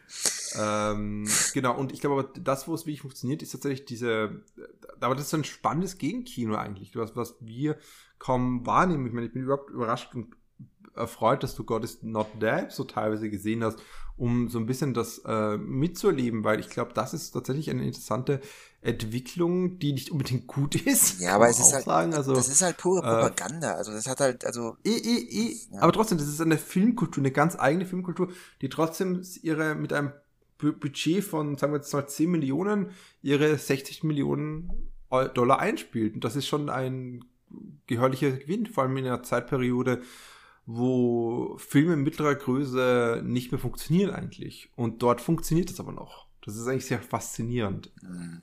Ja, ja, stimmt schon. Ja. Ja. Gehen wir vom 10 Millionen Dollar Film zum wahrscheinlich eher ja, ich weiß gar nicht, wie viel der gekostet hat oder wie viel die beiden gekostet haben. Cheater, Cheater, selbst das sind Cheater. Oh, die beiden, jo. oh mein Gott. Ich habe ich hab auch, noch, ich hab auch noch einen Doppelpack hier in den letzten Hast du auch einen Doppelpack? Hast du gecheatet oder hast du brav zwei Plätze dafür aufgebraucht? Ich habe gecheatet, ich habe gecheatet. Genau. Ah, gut, dann, dann, dann bleib beim Cheaten. Vielleicht sind es dieselben Filme, weil ich wollte einen Posten haben für dieses Kino des Spektakels. Ah, es sind dieselben. Fuck, es sind dieselben. Mad Max Fury Road und The Raid. Nein? Oh, es sind, ähm, ich, ich möchte mich dazu nicht äußern. Das sind jetzt selber nicht. Hast du noch was anderes? Hat wirklich gesagt, er hat, ich, ich darf ja nicht, also wie, das ist bei dir Platz 4, oder? Also es kommt noch, oder? Es kommt, kommt noch Mad Max und, oder, oder The Raid oder sind also hast du einen von beiden noch? Vielleicht. Ja, dann würde ich sagen, dann verschieben wir die Diskussion mal hinten. Ja. Lass uns mal an der Stelle offen. Also gut, das ist mal spannend, dass wir endlich mal nach, nach 995 Filmen haben wir die, ersten, die gleich sind. Beziehungsweise nach 1900. Ah, mein Gott, ich kann nicht zu Kopf rechnen. äh, 90 Filme haben wir die ersten, die gleich sind. Na gut, dann sag mir doch bitte, was dann Platz 4 ist, wenn wir schon das überspringen gerade. Achso, wir überspringen es komplett. Okay. Na, wenn, wenn das eh noch kommt, äh, dann würde ich sagen, wir sprechen dann okay. dieses Kino der Spektakel einfach später. Okay, gut, gut, gut, gut, gut. Ähm, ja. Ja, so mein Platz 4. Ähm, da weg vom Spektakel hin zu ja, es ist vielleicht zeitlich ähm, noch nicht ganz ähm, äh, die Zeit dafür. Mhm. Aber wir müssen über Horror sprechen. ich war früher ein riesengroßer Fan von Horrorfilmen. Ähm, ich habe mir so ein bisschen so eine Legende zusammengezimmert, woran das liegt. Ähm, ich habe nämlich als sechsjähriges Kind, ich erinnere mich da düster, ähm, in den USA gelebt. Also, nee, da muss ich fünf, ja doch, fünf, sechs, bis ich dann wieder nach Deutschland gezogen bin. Ähm, aber in den USA gelebt und habe da manchmal auch fern gesehen, wenn meine Eltern nicht da waren und das nicht wussten oder keine Ahnung, wo die waren, Eltern, schämt euch. Ähm, und habe da teilweise auch Zombie-Filme geschaut und hatte eine heiden Angst. Also ich kann mich daran erinnern, dass ich teilweise Angst hatte, auf Toilette zu gehen, weil ich irgendwie mhm. eine Szene gesehen hatte, wo ein Zombie aus der Toilette rauskommt und dann den Menschen, der sich da drauf befindet, in Stücke reißt. Und mh, mm, also ich habe als Kind mm, Horrorfilme gesehen, hatte eine sehr große Angst und ich glaube, in meinen Teenagerjahren und auch frühen Zwanzigern hat sich dann eine sehr starke Faszination für Horrorfilme entwickelt. Ähm, je grausamer, je brutaler, je gruseliger, desto besser.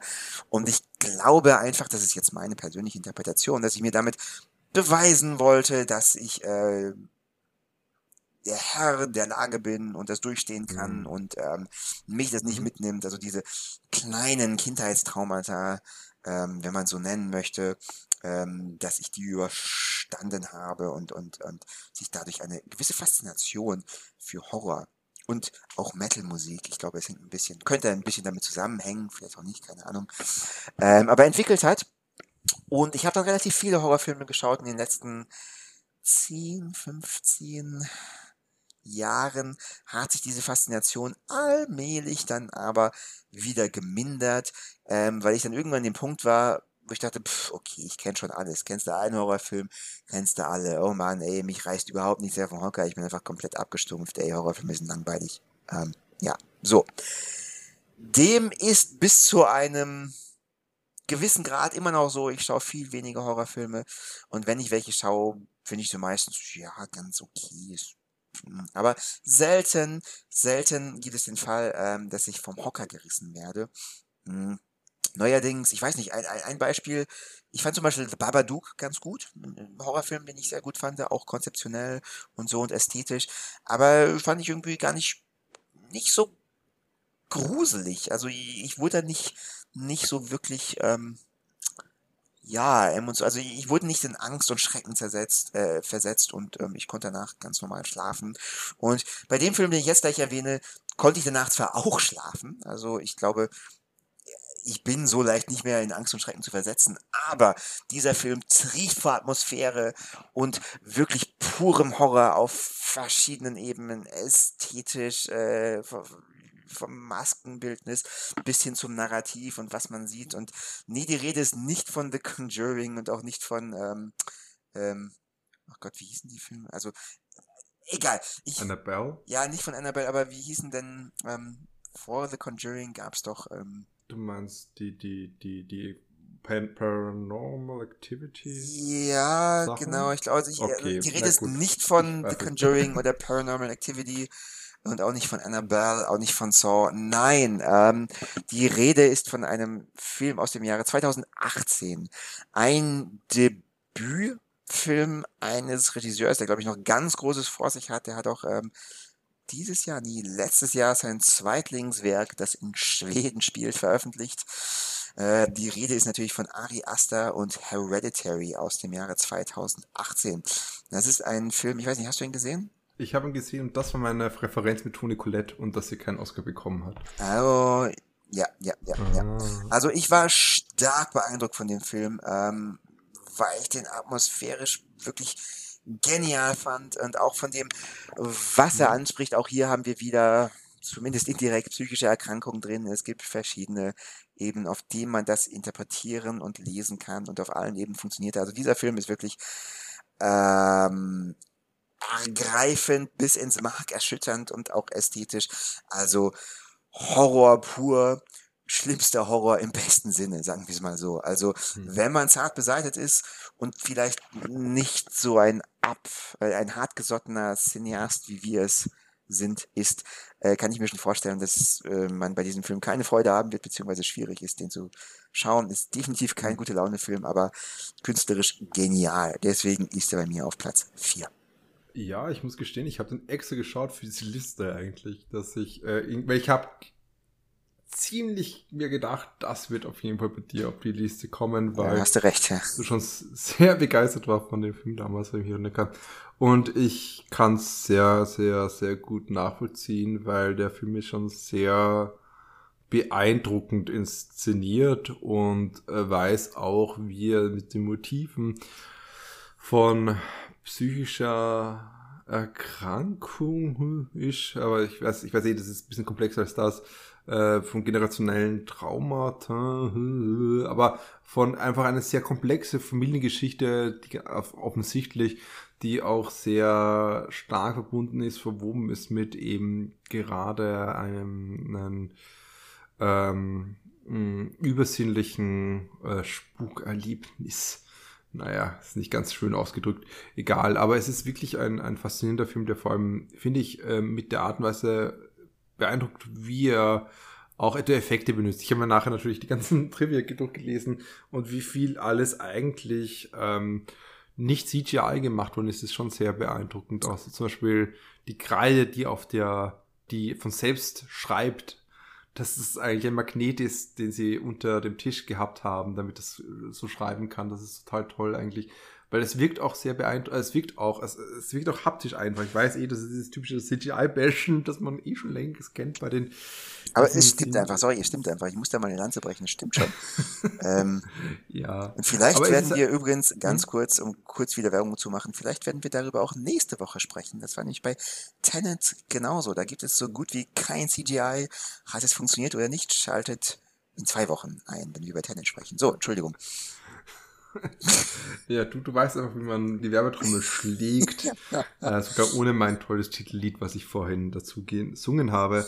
Ja, aber es ist auf jeden Fall, ich verstehe absolut, warum, warum du ihn reingenommen hast. Und das wäre sicherlich ein Film, der bei mir weit oben ist. Aber vielleicht auch, weil er einfach noch sitz, sickern muss. Man muss auch sagen, dass 90 Prozent meines, ähm, der Filme, die ich inkludiert habe, äh, eigentlich sogar mehr als 90 Prozent, eher 93 Prozent, äh, nicht ich, äh, die ich schon gesehen, die, also ich habe ich nicht im letzten halben Jahr zum ersten Mal gesehen mhm. oder Dreivierteljahr oder oder Jahr sogar. Also der einzige Film, der das geschafft hat, war im äh, Portrait des jeunes filles enfants, äh, weil äh, der mich einfach so äh, äh hinweggerissen hat einfach. Und alles andere muss, glaube ich, ein bisschen noch sickern, wenn das äh, es dieses gelingt. Das ist ähnlich geht es mir auch mit Systemsprenger etwa, den habe ich erst vor zwei Wochen gesehen. Oh, den habe ich nicht gesehen. Ich, den, den würde ich noch gern sehen. Ist der gut? Ist, Kann der was? Ja? Ist, ist sehr gut. Okay. Ist wirklich sehr gut. Und ich verstehe absolut, warum der Deutsche Filmpreis sich so über diesen Film geworfen hat oder diesen Film zu Füßen geworfen hat, eigentlich besser gesagt.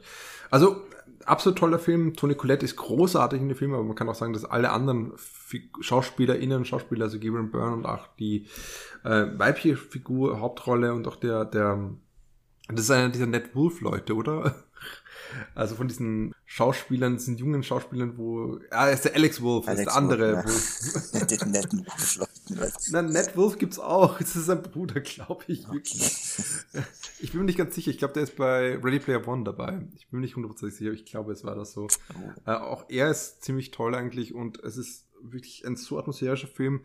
Und allein die Szene ähm, mitten im Film, die eigentlich dann so zentralen Moment wird, was natürlich schon eine ganze Zeit projiziert wird von Anfang an bis, also dass, dass man gewisse Motive dieser Körperverletzung schon konstant sieht äh, und wie es da gekommen ist mitten im Film, das war schon ein wirklich packender Moment, ganz einfach. Also das ist einfach toll, so kann man es nicht sagen. Aber das wäre eh eine gute Frage. Ich meine, um also auch, auch, immer wieder so ein bisschen so diese Ebene reinzuschimmern ähm, der, der, dieser Zeit.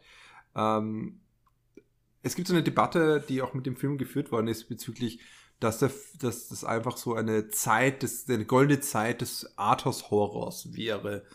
Und äh, viele KritikerInnen daran sagen, hey, Horror hat schon immer tiefgehend Themen behandelt, auf verschiedenste Art und Weise. Nur halt schaut ihr halt nur den Mainstream-Bereich und dadurch ist das halt, äh, wie es oft was übersehen, die Filme, die ein bisschen smarter damit umgehen. Mhm. Und jetzt, wenn du selber sagst, dass du lange Zeit im Horror gelebt hast, wie siehst du das? Ist, sind die 2010er Jahren wirklich äh, als besonderes Merkmal kennzeichnet davon, dass sie eben dieses, äh, diesen Horror auf einer neuen Ebene darstellen? Oder präsent ist auf einer neuen Ebene präsent ist? Ähm, in, hm, ja, ist eine gute Frage. Also auf einer der 2010er doch recht eigen seienden Ebene durchaus, wie viel davon neu ist oder inwiefern das früher weniger tief oder vielschichtig war, das würde ich, also diese Frage würde ich in den Raum stellen, beziehungsweise das würde ich anzweifeln wollen. Ich meine, mhm. das beste Beispiel, ach, keine Ahnung, die ganzen Romero-Filme, also Zombie-Filme selbst sind ja, ja voller Gesellschaftskritik und äh, metaphorischer Darstellung von äh, äh, sinnlosem Konsum im Kaufhaus durch Zombies äh, oder, oder was auch immer. Also, mh, hm, ich glaube, es stimmt schon, dass wenn man danach gesucht hat, Horrorfilme schon immer ein bisschen tiefer sein konnten, es aber schon auch viele Trittbrettfahrer gab in den 80ern, 90ern, vielleicht auch 2000er, die dann relativ oberflächliche Horrorfilme gemacht haben und wo diese Tiefe dann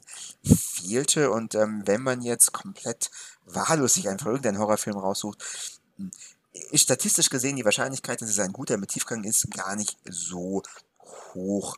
Ähm, und ich könnte jetzt gar nicht, also ich könnte tatsächlich nicht sagen, ob sich das in den 2010ern geändert hat, weil ich in den 2010ern einfach viel selektiver hm. Horrorfilme geschaut habe als vorher. Das heißt, die ganzen trashigen Horrorfilme, die, die ich nach zwei Tagen wieder vergesse, die, äh, die habe ich in den 2010ern eigentlich gar nicht mal angefangen, überhaupt drüber nachzudenken, die zu schauen, sondern wirklich nur ähm, die Sachen rausgepickt, die, also von denen ich den Eindruck hatte, okay, das könnte was Besseres, vielschichtigeres, in Klammer, oder in Anführungszeichen Arthouse-lastigeres sein. Also es kann schon sein, ich würde es aber fast anzweifeln. Also ich glaube, dass es diese oberflächlichen Horrorfilme nach wie vor in gleichbleibender Hülle und Fülle gibt, dass die jetzt halt nicht mehr in der Videothek, sondern eher auf dem Streamingdienst zu finden sind. Aber das ist ja kein wirklicher Unterschied. Ja, keine Ahnung. Ich weiß es nicht. Gute Frage. Müsste man, müsste man eine Doktorarbeit zuschreiben. ja, ich, ich schätze, es wird schon diese Doktorarbeiten geben. das ist meine Vermutung. Oder etwas wie, also also wenn es wirklich die 2010er betreffen will, muss wahrscheinlich Doktorarbeit erst jetzt langsam geschrieben werden, aber wenn es Mitte der 2010er Jahre ist und so, würde ich sagen, wird es schon auch schon im Vorfeld gegeben haben, aber äh, ja, keine Ahnung.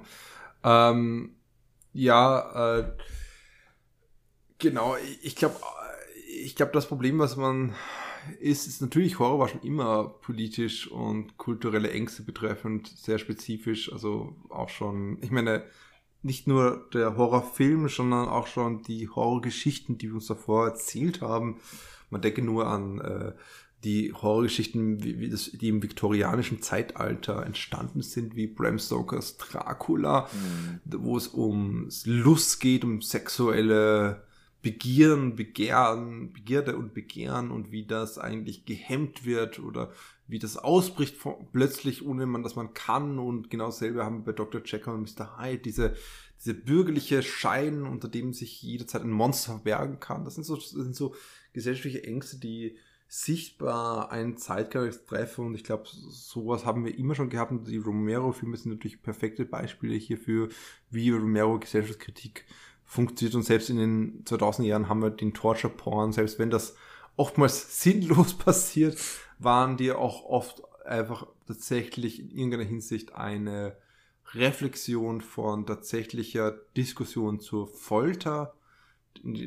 Das heißt, es war oder ein Verarbeiten von Folter, wie es derzeit, wie es in dem Zeitpunkt äh, diskutiert worden ist, könnte man sagen. Das heißt, das ist, das ist ein, ein, ein eigenartiges Argument, das einfach nicht in die, in die richtige Richtung führt, glaube ich. Mm, aber ich glaube, was es ist, ist einfach dieser Diskurs um den Arthouse-Horror ist es, der sich verändert hat, dass wir halt sowas haben wie auch der äh,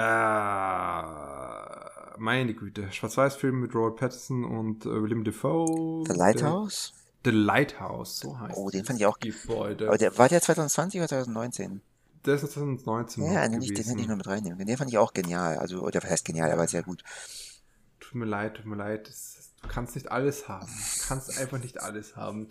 Äh, genau, also das heißt, es ist auf jeden Fall ähm, so, dass, glaube ich, einfach der Diskurs sich verändert hat und was für Filme auf einmal äh, hier unter gesammelt werden und diesem Label des Arthouse Horrors. Mhm. Oder die, die, die Art und Weise, wie es auf einmal vermarktet wird, hat sich halt verändert. E24 ist da sehr wegführend, genauso wie Blumhouse, glaube ich. Also Blumhouse hat auch seine andere Schiene, aber sie haben auch halt, ich glaube auch Blumhouse hat auch einzelne Filme, die so sind. Ich meine, wenn es mich nicht irrt, ist ja Jordan Peele's Get Out ja auch Blumhouse und selbst Black Clansman ist wirklich Blumhouse.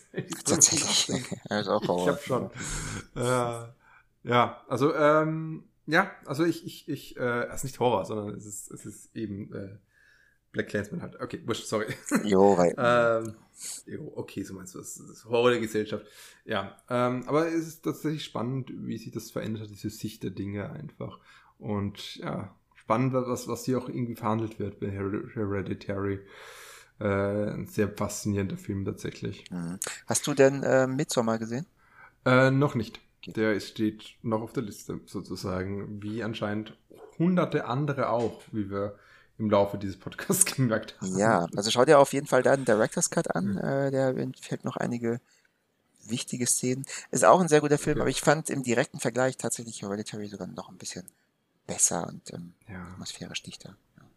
ja, aber es klingt, klingt bisschen wie bei, ähm, was war das? Äh, bei Jordan Peele ist ja auch so eine Diskussion. Ich habe Us auch noch nicht gesehen. Habe ich auch nicht gesehen. Kann ich gleich ja. sagen, aber die Diskussion ist genau ähnlich geführt, dass eigentlich Get Out eindeutig das Meisterwerk ist und Us ein sehr guter Film oder ein guter Film, aber mit vielen Abstrichen, die nicht ganz funktionieren, einfach weil einzelne Elemente nicht ganz funktionieren. Mhm. Ja. Was hingegen gänzlich funktioniert, ist OJ Made in America. Ein ungefähr achtstündiger Dokumentarfilm und du fragst, ist das nicht eine Serie? Nein, es ist ein Dokumentarfilm, weil er wurde von den Oscars als solcher belohnt mit der besten beste Dokumentarfilmpreis.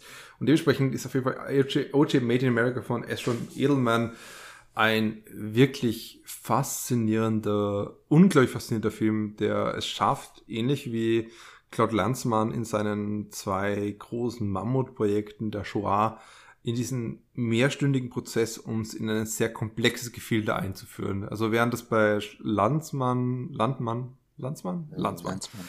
Äh, Landsmann eigentlich eher dadurch ist äh, fast schon unstrukturiert oder gefühltmäßig unstrukturiert. Einfach nur diese, diese tiefgehenden, ergreifenden Momente, dass die einfach sich wirken lassen und die einfach nebeneinander steht, fast in einer assoziativen Art und Weise, ist es eben bei OJ Made in America einfach die Art und Weise, wie Edelman äh, so strukturiert aufschlüsselt, wie Race Relations funktioniert hat in den letzten 40 Jahren oder jetzt schon mittlerweile 50 Jahren. Und das ist wow, also dass das jemand geschafft hat, in so einem Film so spannend zu erzählen und nicht nur zu verfallen in die Art und Weise, wie die Medienberichterstattung und diese sensationsgeile Medienberichterstattung zu diskutieren, äh, das, was ja viele andere Filme, Dokumentarfilme machen, das ist wirklich unglaublich eigentlich. Ich weiß nicht, hast du den Film gesehen? Nee, nee, nee, habe ich nicht. Ist ja, ist ja fast so lange wie unsere Podcast-Folge hier. Also. Ja, ja, also liebe Leute, ihr könnt natürlich auch statt der Podcast einfach den Film schauen. Ich wäre euch nicht böse, vor allem wenn, wenn ihr es Leute, wenn ihr bis, bis hierhin jetzt, geschafft habt. Ja, genau, wenn ihr es bis hierhin geschafft habt, dann würde ich auch noch die letzten drei ein. ja, aber es ist wirklich, also um das mal so ein bisschen zu, zu fassen, es ist so spannend, wie ihr entlang von diesem OJ-Fall, den man einfach leicht über dieses Medienspektakel diskutieren könnte, geschaut hat, jenseits von OJ, wie Race funktioniert in dieser Zeitraum, wie Oshi selbst versucht, eigentlich die, sich nicht als Black zu geben als Schauspieler und dann aber schlussendlich gleichzeitig genau Race und die Bias, die, die, die, äh, die, die einfach die Race Bias, die einfach im Justizsystem äh, vorliegt, die natürlich bei einer Person, die ja gleichzeitig ein Star ist, nicht so wirkt wie in allen anderen Fäll, Fäll, äh, Fällen, wie das dann instrumentalisiert und als Waffe eingesetzt wird von seinen Anwälten, damit eben wiederum er sich auf einmal Black geben kann. Und das ist so spannend, wie auf einmal seine ganze Persona sich verschiebt hin zu den 2000 Jahren, also im Laufe dieses Prozesses und dann natürlich noch verhärtet in den 2000 Jahren bis zu seiner Inhaftierung. Ich bin mir ganz sicher, wann das eigentlich war, seine Inhaftierung. Aber großartiger Film äh, und mein dritter und letzter Film von einem schwarzen Regisseur, den ich hier auf meiner Liste habe, aber der ist total toll. Äh, genau, so Ezra Edelman, äh, ich hoffe immer, dass da irgendwas noch kommt und ich finde so faszinierend, dass der für ESPN äh, of All Things sozusagen diesen, diese, diese Art von Doku gemacht hat, weil ich meine, von ESPN erwarte ich mir The Last Dance, eine masturbatorische Nostalgiebombe, ah. die ich auch nett finde, aber gleichzeitig, es ist eine masturbatorische Nostalgiebombe einfach um die Chicago Bulls, wo nichts, wo viel mehr der Mythos Michael, ja äh, Michael Jordan in die Höhe gehalten wird oh, und Jackson. nie weniger hinterfragt. Michael Jordan habe ich gesagt. Ja, du, ja. Ich habe mich einfach versprochen. Hm? Nee, nee, ja, ja, nee, ich wollte nur sagen, Michael Jackson, da gibt es auch eine äh, Dokumentation. Jo, da gibt es auch eine. Da gibt es sogar mehrere. ja. So. Also äh, unbedingt anschauen. Es ist, erinnert sehr, es ist, finde ich, hat einen ähnlichen Kultstatus, sollte schon haben wie Hoop Streams. Also es ist ähnlich beeindruckend in seiner Art und Weise. Sollte man es dann zeitgleich mit, ähm, äh, mit der hm. American Crime Story Serie schauen? Ja, Staffel 1 ist das, glaube ich. Ich glaube, ich habe es tatsächlich so gemacht, lustigerweise, ja, weil okay. es fast zeitlich ausgestrahlt wurde. Aber ich, also ich habe zuerst die American Crime Stories begonnen und dann irgendwann zwischendurch den Film angeschaut und dann die, die Serie zu Ende gemacht. Ähm, ich würde sagen, sie haben ganz andere Zugänge. Das heißt, du kannst sie auch separat voneinander sehen. Sie behandeln natürlich beide diesen OG-Trial, aber das, was OG Made in America macht, ist halt einfach wesentlich komplexer. Kann man auch sagen. Ich meine, er hat halt neun Stunden Zeit. Ich meine, hat natürlich das andere auch, aber das andere sagen, Dramaturgie, es hat eine ganz klassische Dramaturgie, einfach wie es das Ganze eben in eine fiktionales Setting einbettet oder eine, Fikt eine, eine fiktionales Setting ist falsch, Entschuldigung, in eine Dramaturgie, die halt einen Handlungsbogen hat und eben das, das ist, funktioniert einfach ganz anders als dieser Dokumentarfilm. Also ich finde den tatsächlich besser, eindeutig besser als die Serie, auch wenn ich die Serie sehr gut finde, diese erste Staffel. Die zweite Staffel ist auch ganz nett, aber die erste Staffel ist eindeutig auch viel wieder besser als die zweite Staffel. Die Versace-Staffel ist nicht so gut, leider. Ja. Also ich kann es empfehlen und ja, es ist es ist tatsächlich, ich will gerade, was hast du jetzt gehabt? Ja, es ist auch ein, alle drei Filme, die von den schwarzen, von schwarzen Regisseurinnen, und zwar nur Regisseure, gemacht worden sind, die ich hier äh, benutzt, äh, gesammelt habe, Get Out, äh, Moonlight und Ultimate America, sind auch so spannend einfach ähm, in der Hinsicht, wie äh, in den Post-Obama-Jahren eigentlich hier mit Race umgegangen wird. Das ist, finde ich, eigentlich sehr intensiv und sehr interessant. Also äh, das äh, nochmal aufmacht eigentlich, das Thema, was ja äh, laut, laut Obama selber oder nicht, nicht später nicht mehr, aber ich glaube, er hat sich durchaus auch gerne wiedergesehen als diesen Heiland äh, oder hat sich, in, wie gesagt, inszeniert selber dahingehend. Hallo, er hat den fucking Friedensnobelpreis bekommen. Also, ja, ich weiß gar nicht, inwiefern es von ihm aus, also im Wahlkampf sicher, ja. aber also ja, ja. Also meine, der Wahlkampf war einfach so stark auch schon die Richtung und äh, irgendwie seine Person ist einfach so. Und er ist auf jeden Fall ein wesentlich klüger Mensch. Er ist ein extrem intelligenter Mensch. Das, ist, also, das spricht auch mich total toll. Ähm, aber ich meine eigentlich jetzt einfach, dass diese Art, Weise, wie man mit Obama-Jahre ganz stark dieses Post-Race mitverbindet äh, und wie dann sagen, ja, 2017, 2016 im Zuge des Wahlkampfes, aber natürlich schon produziert davor, ähm, auf einmal neue Seiten aufkommen. Also das finde ich total spannend eigentlich. Ja, es ja. ist alles Russland. Na gut. Ähm, okay, kommen wir zu meinem Nummer Nummer drei. Uh, Top 3. Da, da, da, da, ja. Top 3, Kino on the Couch, jetzt wird's ernst. So, ich hoffe, ihr seid alle noch wach. Ähm, ich nicht, kann oh, ich sagen. Okay, gut, dann, dann halte ich einfach einen Monolog. So, ich, ähm, okay. also, äh, ha. ursprünglich, und irgendwie ist der jetzt aus den Top 10 ganz rausgerutscht, ich weiß nicht warum, aber ursprünglich wollte ich hier irgendwo einen Film haben, den ich jetzt einfach erwähnen muss, weil ich ihn super fand und der okay. jetzt in den Top Ten nicht drin ist. Aber es ist ein weiterer Film, der für einen Oscar nominiert wurde und irgendwie nicht nur Oscar-nominierte Filme haben. Ähm, also ursprünglich war hier einmal, ist jetzt nicht mehr da, aber Roma. Roma ist ein genialer Film, Alfonso mm, Cuarón okay. at its best. Mm. Super nice, episch. Klasse Film, wenn ihr ihn nicht gesehen habt, sofort anschauen. Ich, ich, ich war hin und weg äh, zu Tränen gerührt mitgenommen. Sehr, sehr schön. Ähm, ja, hätte meiner Meinung nach auf jeden Fall den Oscar bekommen sollen 2000 18, 19. Hat ihn nicht bekommen, hat mich und auch Netflix sehr geärgert. Ähm, nein, was, so. Das ist ein Green Book, oder? Das hat Green Book schon wieder. Hat doch Green Book bekommen. ja, ja, tatsächlich, oder? Ja, ja, ja ich hab schon. Das äh, macht es nicht besser, nein. Ähm, ja, so. Nee, stattdessen ein Film, der nicht für den Oscar nominiert wurde, auch ähm, preisgekrönt, wenn mich nicht alles täuscht. Ähm, ein ebenfalls sehr schöner, herzerwärmender Film, bei dem es auch um eine Familie geht, die im Mittelpunkt steht. Und, und wenn ich das jetzt sage, wisst ihr sofort, ihr treuen Zuhörer unseres Podcasts, von welchem Film hier die Rede ist. Natürlich muss mindestens ein Film hier aufgenommen werden, den wir tatsächlich auch in unserem Podcast behandelt haben. Und die Rede ist von einem Film aus dem Jahre 2018, nämlich von, selbst da, sag es mir. Äh, wir müssen noch warten, darüber zu reden. Oh, okay, müssen wir? Also hast du ihn auch? Also, sofern er ein japanischer Film ist im Jahre 2018, würde ich sagen. Es ist ja, ein japanischer Film, ja, ja, ja. schön, dann haben wir noch den auch gleich, äh, beide gemeinsam. Ist doch schön. Ja, Gut, Tja. wunderbar. Also soll ich den Titel nennen oder soll ich es ganz spannend machen? Äh, äh ich glaube, es ist irgendwann ganz, ganz spannend. Also, und das Witzige wird natürlich sein, wenn dann das nicht der Film ist, den du genommen hast. ja, ich glaube, so viele, so viele japanische Filme aus dem Jahr 2018, die im Podcast behandelt wurden, die wir beide gut fanden. Ähm, glaube ich, gibt es nicht.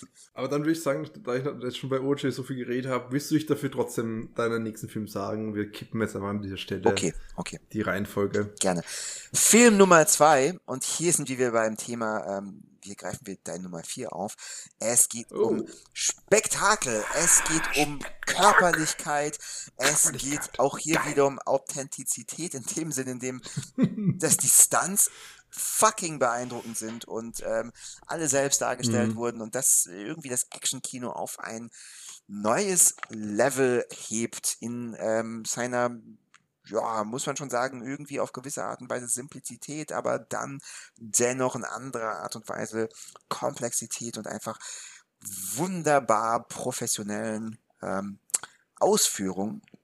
Und die Rede ist ja hier Doppelpack 2011 und 2014, Teil 1 und Teil 2, weil ich mich nicht entscheiden konnte, weil beide Filme Ah. wirklich super gut sind und hier Teil 2 meiner Meinung nach nicht oder nicht bedeutend schlechter als Teil 1 ist. Nein, Mhm. nicht, nicht schlechter, sondern von der Dramatik, vom Aufbau und auch von Instanz und was passiert, ähm, genauso gut. Wenn ich sogar noch eins draufsetze. Also ich könnte mich hier nicht entscheiden, ob mir Teil 1 oder Teil 2 besser gefällt. Die Rede ist natürlich von ähm, Serbuan Maut oder auf Englisch The Raid. Teil 1 und Teil 2. Ja, und das hast du ähm, zusammenfassend unter dem Titel des Spektakelkinos mit Mad Max auf Platz 4, gell? Und äh, wieso lachst du schon? Naja, dass, dass ich, so- ich meine, du hast wenigstens einen, einen Cheat gemacht, wo du so zwei Filme derselben Reihe zusammengegeben hast. Ich habe zwei Filme, die, wie gesagt, meines Erachtens kann man die in den Nierverhältnis geben, aber es sind ja doch ganz andere Arten von Filmen, muss man sagen. Ja. Darf ich Äh, ja. übrigens Mhm. ganz kurz, ganz kurz, ich, ich muss es machen. Es ist hier bei mir nur Platz 2, nicht Platz 1, deswegen ist die Ellipse nicht perfekt. Aber ich möchte eine Ellipse herstellen von vor, also bei uns 35 Stunden, bei euch lieben Zuhörern jetzt wahrscheinlich drei Stunden nur, von Platz 1000 zu Platz 2, nämlich Norwegian Ninja, also Commander Trehört und Ninja Troppen und The Raid Teil 1 sind beides Filme, die ich als Überraschungsfilm auf dem Slash Film Festival Ja. in Wien gesehen habe. Ja, das war die ganze Ellipse, die ich hier zum Besten geben wollte. Und The Raid hat mir deutlich besser gefallen ähm, als Norwegian Merkt man ein bisschen. Kann man schon sagen, dass man das bemerkt. Aber ja, der Raid, ich habe es ja mit dir sogar im Slash gesehen, Gareth Evans, äh, von Gareth Evans, sind leider nicht mit ihm. Es wäre natürlich noch lustiger gewesen, in Wien ihn zu, dort zu haben. Aber das war wirklich ein so beeindruckender Film. Wie hast du schon gesagt, wie die Körper in dem Film eingesetzt werden, ist gigantisch. Und lustigerweise, das ist der Grund, warum ich ihn nicht mit äh, The Raid 2, ähm, wo ich gerade gar nicht weiß, wie er heißt, muss ich gestehen. Kannst du noch sagen, wie der zweite Teil heißt? Weißt du es gerade auswendig? Ja, Serbuan Maut, zwei auf Indonesisch, Beran richtig. Berandal. Wie er auf Deutsch heißt, auf Englisch keine Ahnung. Okay, na gut. Ich glaube, er, glaub, er ist einfach The Raid 2. Okay, sagen wir der Raid 2 with a Vengeance. Ähm, dass dieser Film, also ja, okay, mhm, ja. Also es, es passt zusammen, was du gemacht hast, passt absolut zusammen. Aber was interessant ist The Raid 2 ist ja, dass, dass er ähm, eigentlich, dass Gar Gareth Evans hat eigentlich einen Film, den er vormachen wollte, vor The Raid 1, einfach verbunden mit, dem, äh, mit der Fortsetzung und dadurch hat es eine wesentlich komplexere Handlung und das ist irgendwie lustig, weil dadurch passt es nicht so schön in dieses Dreieck mit Mad Max Fury Road, was ich gebaut habe, also Mad Max Fury Road und The Raid, weil jetzt finde ich gerade das Interessante, dass beide Filme so sehr, sehr heruntergebrochene Handlungen haben, die sehr einfach strukturiert sind, aber hinter denen sich äh, durchaus spannende, große Welten verbergen. Also Straight ist halt sozusagen das perfekte Action-Kino in der Hinsicht, dass es äh, zum einen unglaublich inszeniert ist, muss ich aber sagen. Also ich, ich, ich liebe die Art und Weise, wie Gareth Evans diesen Film inszeniert hat, weil einfach äh, die Kamera ein zentraler Teil ist, wie man die Stunts spürt. Und das ist beeindruckend, dass ich, ich ha, muss gestehen, ich war niemals so ein großer Fan von Tony Jaa, auch wenn Tony Jaa als Stunt-Performer großartiges leistet, muss man einfach sagen. Also Tony Jaa ist ein Gigant, äh, wie er mit seinem Körper umgehen kann und was er damit alles bewerkstelligt. Aber ich finde, die Art und Weise, wie die Filme von Ong Park zum Beispiel, also die Ong Park-Filme und auch andere Tony Jaa-Filme gedreht worden sind, ist immer extrem distanziert, um natürlich den ganzen Stand herzuzeigen. Das ist auch nicht schlecht, aber diese Distanz spürt man einfach mit, äh, wenn man nicht mitfiebert. Für mich zumindest ist es so. Ich kann bei diesen Ongba-Filmen bei weitem nicht so stark mitführen, wie etwa in der Fall ist bei The Raid und The Raid 2 natürlich genauso, weil die Kamera ist ein instrumentaler Teil dafür, wie äh, diese, dieses Adrenalinkino aufgebaut ist. Das heißt, das ist so ein zentraler Aspekt, warum das so ein perfektes Action-Kino ist. Neben der Tatsache, dass es großartige Stunts sind, natürlich. Hahaha, so ein Namen nebenbei, nebenbei. Äh, aber das zweite ist natürlich, dass es einfach extrem runtergebrochen ist. Und das kann man jetzt überlegen, was einem lieber gefällt. Äh, und ich finde, in seiner Purität ist gerade Raid 1 da tatsächlich besser als Raid 2, weil es eben so nur noch das Gerüst hat von einem ganz klaren A, von A zu B gehen Level, ohne große emotionale Bindung, ohne große ähm, oder ohne eine komplexe Handlung. Ja, aber die haben. taucht ja doch noch so, auf. Also die, die, diese komplexe emotionale ja, ja, Bindung, also im letzten ja, Drittel oder Viertel, also wird die ja schon. Ja, aber ohne eine Komplexität an Handlungszugang. Es ist, es ist fast ein sehr, es ist ein, ein unendlich simpler Film oder eine unendlich simple Struktur, um eben hier diese große epische Kampfgeschichte erzählen. Und das haben wir ähnlich bei Mad Max auch eigentlich. Das ist halt dafür aber wesentlich operettenhafter, opernhafter und melodramatischer in Szene gesetzt, was halt der Unterschied ist zwischen Mad Max und deren Stunts und die Art, wie die Kamera hier funktioniert und eben The Raid. Darf ich? Ja, absolut. Ich, ich finde aber The Raid 2 ist äh, in dieser Hinsicht dann fast ein bisschen mehr wie der Film, den wir in der nächsten Couch äh, besprechen werden, nämlich Tenet. Ähm, also ich finde, dass er eigentlich. Das, du hast vergessen, nein, nein, nein, The Raid 2 ist gut. Das hast du falsch verstanden. Ja, äh, werden wir nächste Woche nochmal drüber sprechen.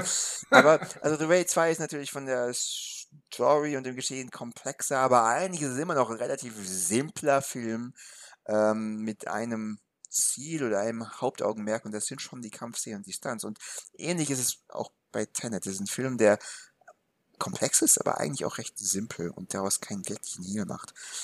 Also nicht wirklich. Also, ja, hm, genau. Also ich wollte einfach wieder Werbung für unsere nächste ja, Kinocouch machen. Ja, ja, Darüber können wir dann reden, entweder in der nächsten Folge oder in den, in den äh, Rückblick der 2020er Jahre auf oh Platz Gott. 900 vielleicht. Oh Gott, da bin ich ja schon Platz. super alt. Nee, will ich nicht so weit fahren.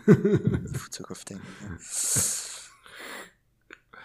Ja, wobei dann passte die Therapie-Couch auf jeden Fall dann bei dir. Oh, ho, ho, ho. ich habe keine Ahnung, wovon sprichst, keine Ahnung. Ja, ja. Das, äh, ja. ähm, ja, aber ich verstehe schon, was du meinst. Also The Raid 2, also das, was mir an The Raid 2 gefällt, ist schon natürlich dieses, die, die, dass, dass sie es geschafft haben, das zu verbinden, dass sie einfach ähm, es ist noch immer eine einfache Geschichte, aber es ist trotzdem, hat eine Komplexität gew gewonnen, aber einfach um nur einen von den beiden zu nennen, muss ich sagen, schätze ich einfach die Purität des ersten Teils irgendwie mehr.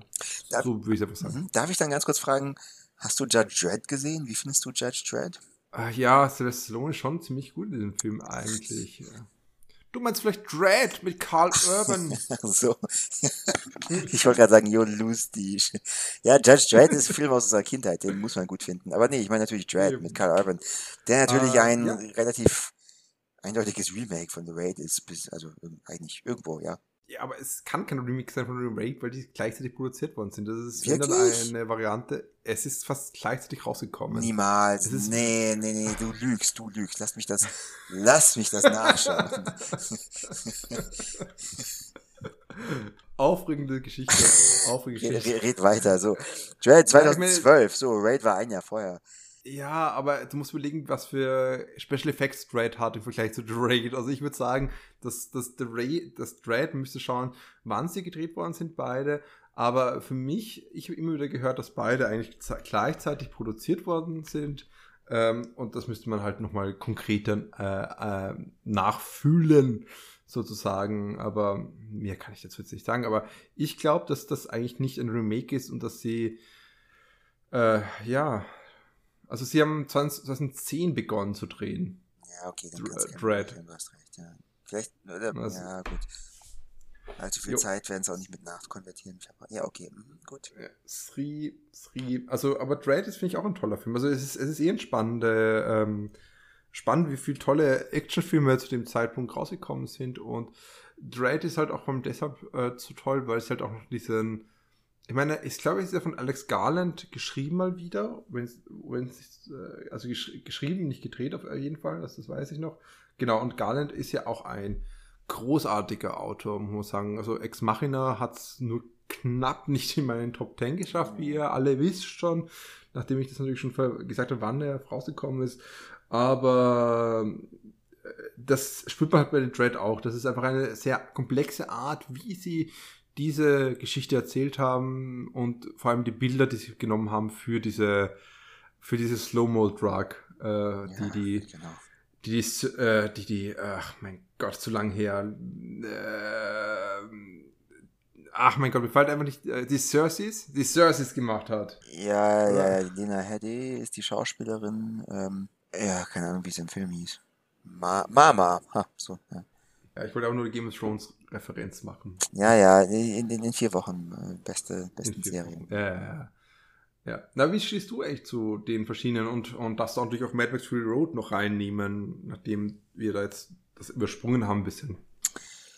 Wie ich zu den Filmen, also ich meine, wie du denken kannst, finde ich die alle auch äh, sehr gut. Äh, auch Fury hm. Road hat mir sehr gefallen. Ähm, eben dadurch, dass es reines, aber intelligentes ähm, Spektakelkino ist ähm, und sich gar nicht mal drum schert, irgendwie auch nur den Anschein einer ähm, auch nur ansatzweise komplexen Handlungen irgendwie hier aufrecht halten zu müssen, sondern sagt, nee, Spektakel, das wollen wir zelebrieren, das wollen wir irgendwie gut zelebrieren und ähm, das gelingt uns auch. Und das finde ich beeindruckend, weil das ist auch eine große Gefahr. Also das so durchzuziehen, so erfolgreich durchzuziehen, hm, mhm. ist gar nicht so leicht, finde ich. Also ähm, Filme, die wirklich nur aus Spektakel bestehen, ich meine, je, schau dir x-beliebigen Michael Bay-Film an oder was auch immer. Also die sind oft einfach langweilig oder haben die Gefahr, langweilig zu werden, weil man ja irgendwie ja. den, die Zuschauer, Zuschauerinnen bei der Stange halten muss und ähm, das Interesse aufrechthalten muss. Und wenn du eine relativ äh, dünnes ähm, Story-Gerüst nur hast, dann gelingt das nicht so leicht. Aber mh, hm, Fury Road macht das, hm, ich weiß gar nicht, woran es liegt, aber er macht das sehr gut. Also auch beim dritten, vierten Schauen, keine Ahnung, finde ich nach wie vor immer mhm. noch super nice, super faszinierend und überwältigend. Ja, das macht einfach Spaß. Ähm, ja, genau. Ich meine, man könnte, hm, man könnte sagen, dass das vielleicht irgendwie Filme sind, die von ihrem Konzept leben oder irgendwie.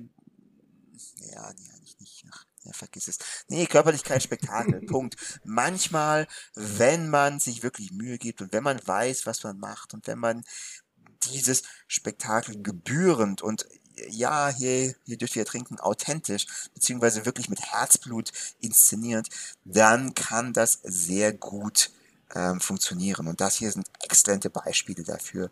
Ähm, ja. dass das so funktioniert. Ich glaube, dass ähm, die, die äh, Regisseure Gareth Evans und ähm, äh, wie heißt der Regisseur von George Miller. George Miller, genau. Ähm, das sind einfach ähm, nerdige Fanboys irgendwo, denen ähm, das Konzept, das sie hier visualisieren oder umsetzen, wirklich am Herz liegt und die darin aufgehen.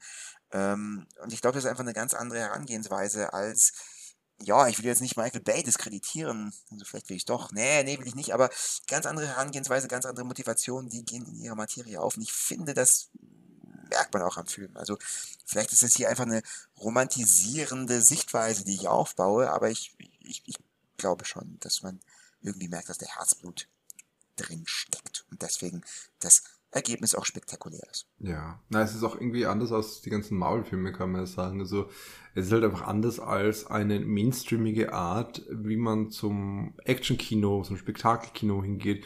Also, äh, wir wissen es bei Marvel ist ja natürlich bekannt, dass sie alles durch den Bathos alles degradieren und versuchen wieder auf eine, eine sehr basale Ebene zu bringen, äh, so dass man irgendwie niemals mitfiebern kann ja. und irgendwie die Spezi äh, sorry, ich bin einfach kein großer Fan von diesen Schlachtengewimmer. Nee, die sind nie so schlecht, sind nie schlecht inszeniert. Aber es, es, es, es ist einfach nichts, was einem irgendwie mitfiebern lässt, oftmals. Also oftmals, ich kann es auch nicht jetzt für jeden Malfilm oder jeden nächsten Blockbuster so sehen, so sagen. Ähm, äh, und ich würde auch sagen, zum Beispiel ein Film wie Last Jedi. Ich finde zum Beispiel die Kampfszene zwischen Kylo Ren und äh, Luke Skywalker in der letzten Szene, wo Luke ihn nicht berührt, das ist auch toll inszeniert, aber halt auf einer ganz anderen Art und Weise, weil halt noch diese äh, Geschichte oder das Vorwissen etc. dranhängt. Aber einen Film zu haben oder Filme zu haben, die so sehr dieses Spektakel, wie du es genannt hast, äh, in den Vordergrund zu geben und eben nicht unbedingt Geschichte aus den Augen verlieren, aber die Geschichte so reduzieren, dass es trotzdem klappt irgendwie, dass man trotzdem mitfiebert mit den Figuren. Das ist einfach extrem beeindruckend. Und ich, wie gesagt, ich habe es schon öfters gesagt, aber ich finde Mad Max Fury Road ist vor allem so ein Beispiel, wie auch hier ganz große Gefühle dargestellt werden, wie etwa zum Beispiel die Charlie Theron äh, auf den Boden kracht und versucht und einen stummen Schrei abgibt das ist ein starkes Bild und irgendwie Miller hat da wirklich exzellente Momente auf die Leinwand gebracht, die tatsächlich nicht plump sind. Und der Film geht auch über neoliberale äh, Verwertung von und Kommodifizierung von Körpern, Menschenkörpern, oftmals weiblich, aber nicht nur weiblich. Also ich finde das alles eigentlich äh, überraschend smart und das hängt halt damit zusammen, dass der Film es erlaubt hat, dass man lange Zeit diese Kampfszenen wahrscheinlich auch plant. Was in anderen Filmen oftmals ein Nachgedanke ist oder halt die Aufgabe von der Second Unit ist, wie man wissen bei ja. den ganzen Marvel-Filmen, wodurch sich alles gleich anfühlt. Ja, Aber ja. Aber dafür hast du ja auch schon Hardcore Henry als ein Beispiel gehabt, wie es auch gehen kann. Ich glaube auch so ein Film wie Upgrade ist auch so ein Beispiel, dass es anders funktionieren kann und die sehr einfallsreich sind äh, mit der Art und Weise, wie wir mit Action umgehen. Ja. Ja, absolut. Da wird die, die, die Action-Inszenierung selbst äh, zur Kunstform erhoben, während es bei Mainstream-Marvel-Filmen jetzt als Beispiel eher ähm, ja, Mittel zum Zweck ist, glaube ich mal. Ja, ja, absolut. Was auf jeden Fall nicht Mittel zum Zweck ist, ist die Gewaltdarstellung äh, in You Were Never Really Here von Lynn Ramsey. Buja, wundert mich kein bisschen. Ich dachte mir schon, verdammt, wo ist dieser Film? ja, nachdem ich schon letztes Mal so sehr über oh. Lynn Ramsey, ihren Stil und ihre Art zu Geschichte erzählen das heißt, geschwärmt habe. Das heißt aber jetzt bin ich natürlich, also jetzt ist, bin ich natürlich gespoilt oder jetzt ist ein Spoiler mir, wird mir gerade klar, jetzt weiß ich, was deine Nummer eins ist. Ja, aber rede weiter. Ja, es ist klar, dass die Nummer 1 ist. Ich bin, ich bin noch immer gespannt, was deine Nummer 1 ist, muss ich gestehen. Echt? Ah, weil Bale gibt's ja nicht mehr. Bale gibt's nicht mehr. ja, äh, hast du denn eigentlich gesehen? jo. äh, ein zweiter Film, den wir auch schon an der Couch begrüßen dürften und den wir schon eine Stunde lang berät haben. Und all das, was sich damals gesagt hat, ist einfach für mich noch immer vorhanden. Und es ist auch der Grund einfach, dass der Film eine Art von Erzählung herannimmt, die wir so kennen für in dieser Zeitperiode. Also nach Taken gab es einfach so viele alte Männer retten Kinder Filme und ähnliche Arten von Damsel in Distress. alte Männer so. retten Kinderfilme. ja, das ist es doch. Aber es gab halt ja, ja. Filme, wo Grizzly Old Men, Grizzly Old Muscly Men sein können und man glaubt, dass von der Handlung her das Neuronarily hier auch macht, aber er kippt einfach diese ganze genre-typische Handlung auf den Kopf und durchleuchtet, wie Trauma äh, funktioniert, was hier, ähm, also eine ganz eigen, äh, eigene Art, über Trauma zu reden im Action-Bereich oder es ist ein Drama im, im Gewand eines Actionfilms, so könnte man es eher sagen, wo die Gewalt vollkommen dissoziativ wirkt und man einfach in seinem Handeln von Joaquin Phoenix äh, eindeutig all das spürt, was er erlebt hat. Also das, was ich eigentlich, wo ich schon letztes Mal gemeint habe, vor letztes Jahr, wo wir die Joker geredet haben, das wäre der Film gewesen, wofür einfach Phoenix so sehr den Oscar verdient hat, weil es eine so intensive Performance war, die so durch äh, Haut und Mark, Knochen und Mark ging einfach.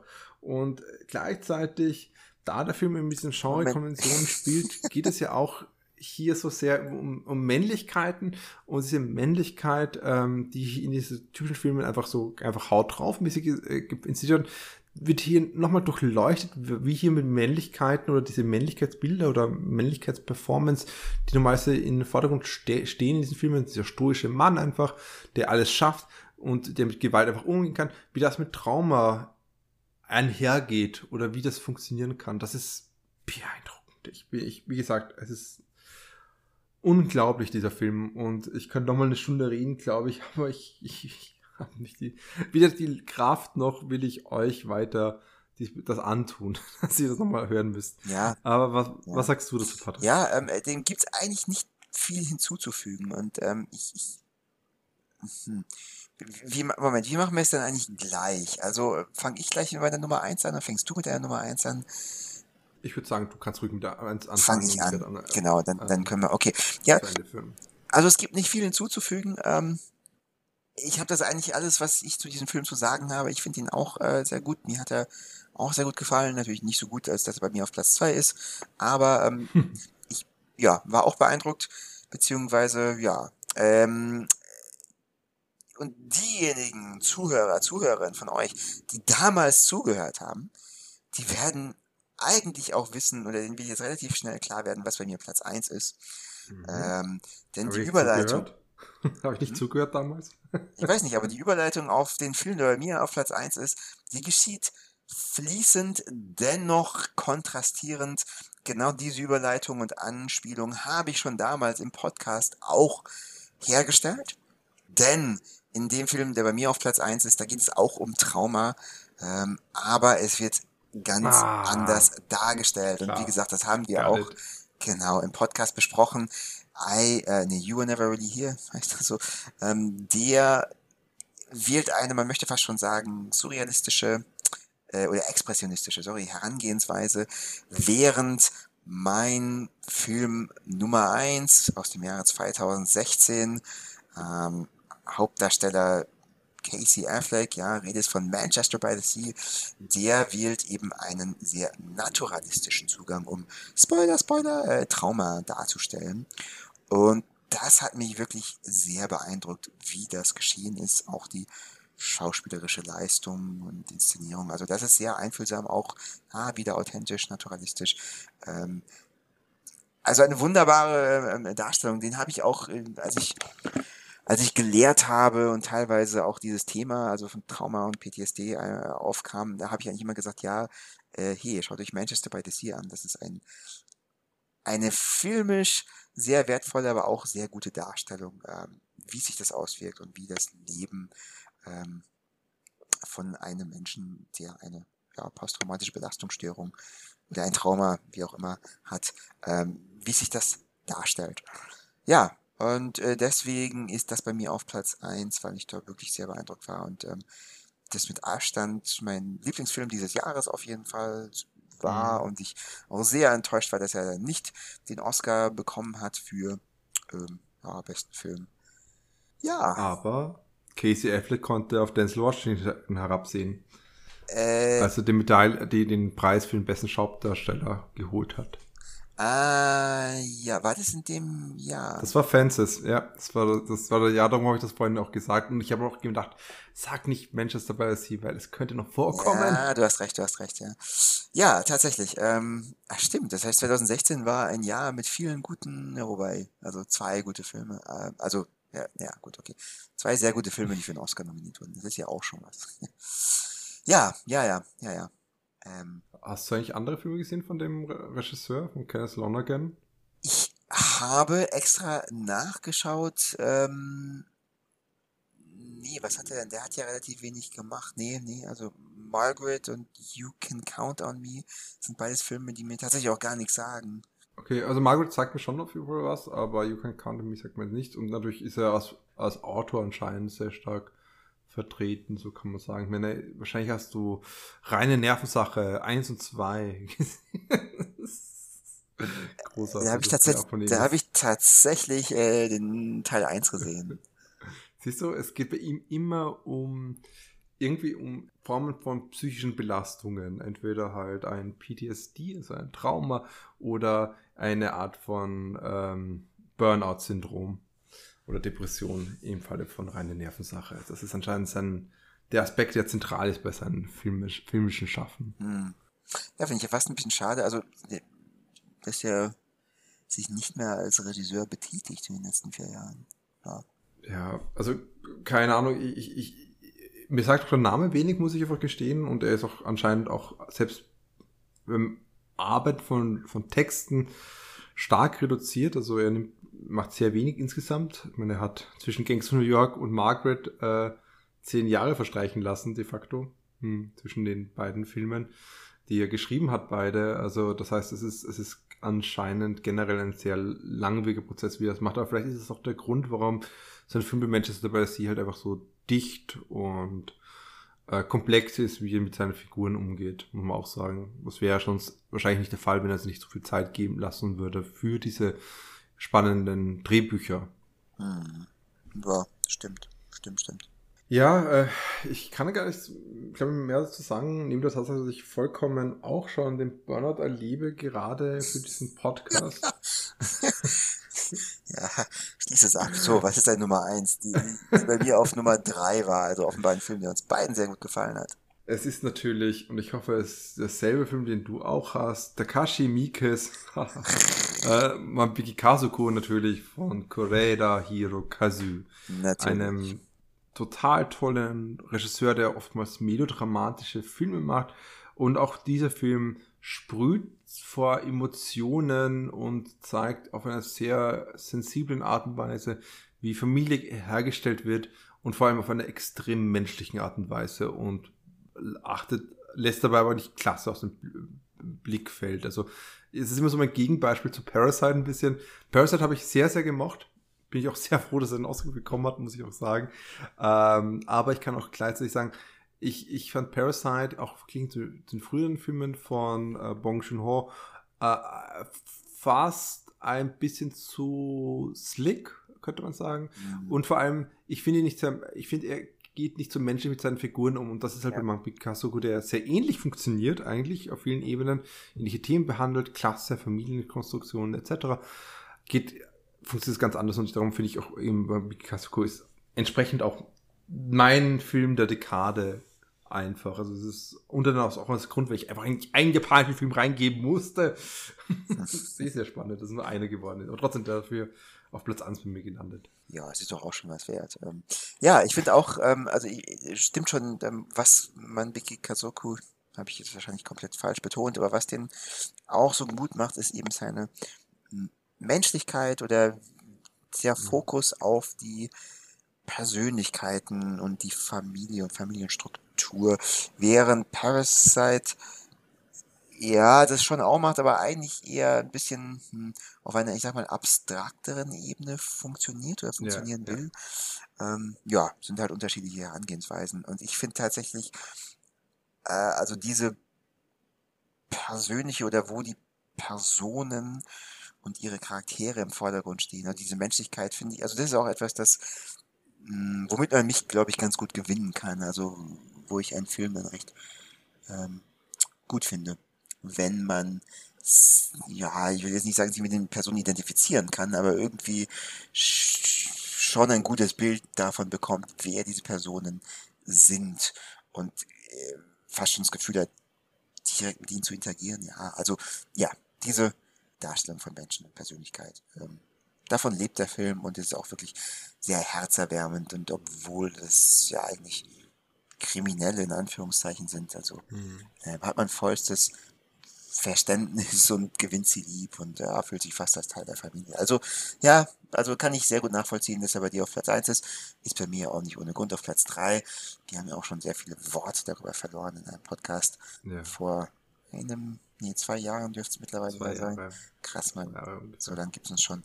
Ähm, Oder halt ein Dreivierteljahr. Das war nämlich in der Japanery 2019, glaube ich. Also es ist knapp über äh, ja. fast zwei Jahre, aber nicht ganz zwei ja, Jahre. Ja, also, liebe Zuhörer, Zuhörerinnen, wenn euch interessiert, warum wir diesen Film so gut fanden, ähm, hört euch die entsprechende Folge an.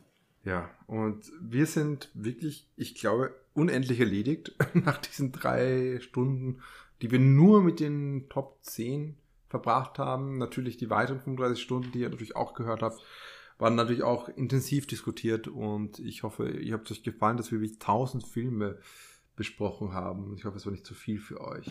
Ja, weißt du, ich glaube, ich werde jetzt einfach ähm, gleich nochmal ähm, in, in so eine Maschine gehen und dann rückwärts durch die Zeit gehen und meinem Ich sagen, Ja. dass wir weniger Filme besprechen sollten, um das Ganze Jo. ein bisschen kürzer zu machen. Ja, das Spannende ist auf jeden Fall auch, dass wir immer wieder zwischendurch, wir haben äh, wir haben es nicht so strukturiert gemacht, aber immer wieder zwischendurch so ein bisschen auch versucht haben zu schauen, was auch die Dekade, was so die Dekade vielleicht ein bisschen ausmacht an manchen Stellen. Aber vor allem haben wir halt gesehen, was uns ausmacht oder was, wo wir waren in diesen 2010er Jahren, weil ich glaube, wären wir zehn Jahre jünger, wären die 2010er Jahre und unsere Filmauswahl ganz anders. Das, Ja, da kann ich auch direkt sagen, wegen meinen 2000er Jahren und deren Dekadenrückblick. Das war eine ganz andere Zeit in meinem Filmschauen. Äh, ja, du, mit dem Alter ändert man sich und auch die Vorlieben ändern sich und wie es bei mir mit Horrorfilmen der Fall war, irgendwann hat man Ja. sich an gewissen Aspekten satt gesehen und hat Lust auf was Neues. Und ähm, ja, ist, glaube ich, ganz natürlich und normal. Und ja, liebe Zuhörer, Zuhörerinnen, falls ihr uns mitteilen wollt, wie sich dieser Prozess bei euch abgespielt hat, was sich bei euch im Laufe der Jahre geändert hat. Ähm, ja, Moment, Moment, Moment. Habe ich dir gerade das Wort abgeschnitten? Wolltest du noch was sagen? Ach, äh, ich, wie gesagt, ich bin viel zu kaputt für eine Reflexion, aber ich glaube, das Interessante ist gleichzeitig, dass wir durchaus auch so Gegenbilder aufgemacht haben zu dem, was vielleicht populär war. Also wir haben vielleicht nicht diese populärsten Filme gem- genommen insgesamt, aber ich finde es so spannend, dass wir auch so manche Filme reingebracht haben, die so funktionieren wie etwa als Gegenfolien. Wir haben The Raid, dieses reine Action-Kino, was so als Gegenfolie funktioniert zu den Marvel-Filmen, genauso wie Hardcore Henry und Mad Max Fury Road. Also wie dieses Spektakelkino hier mit dieser entfesselten Kamera funktioniert.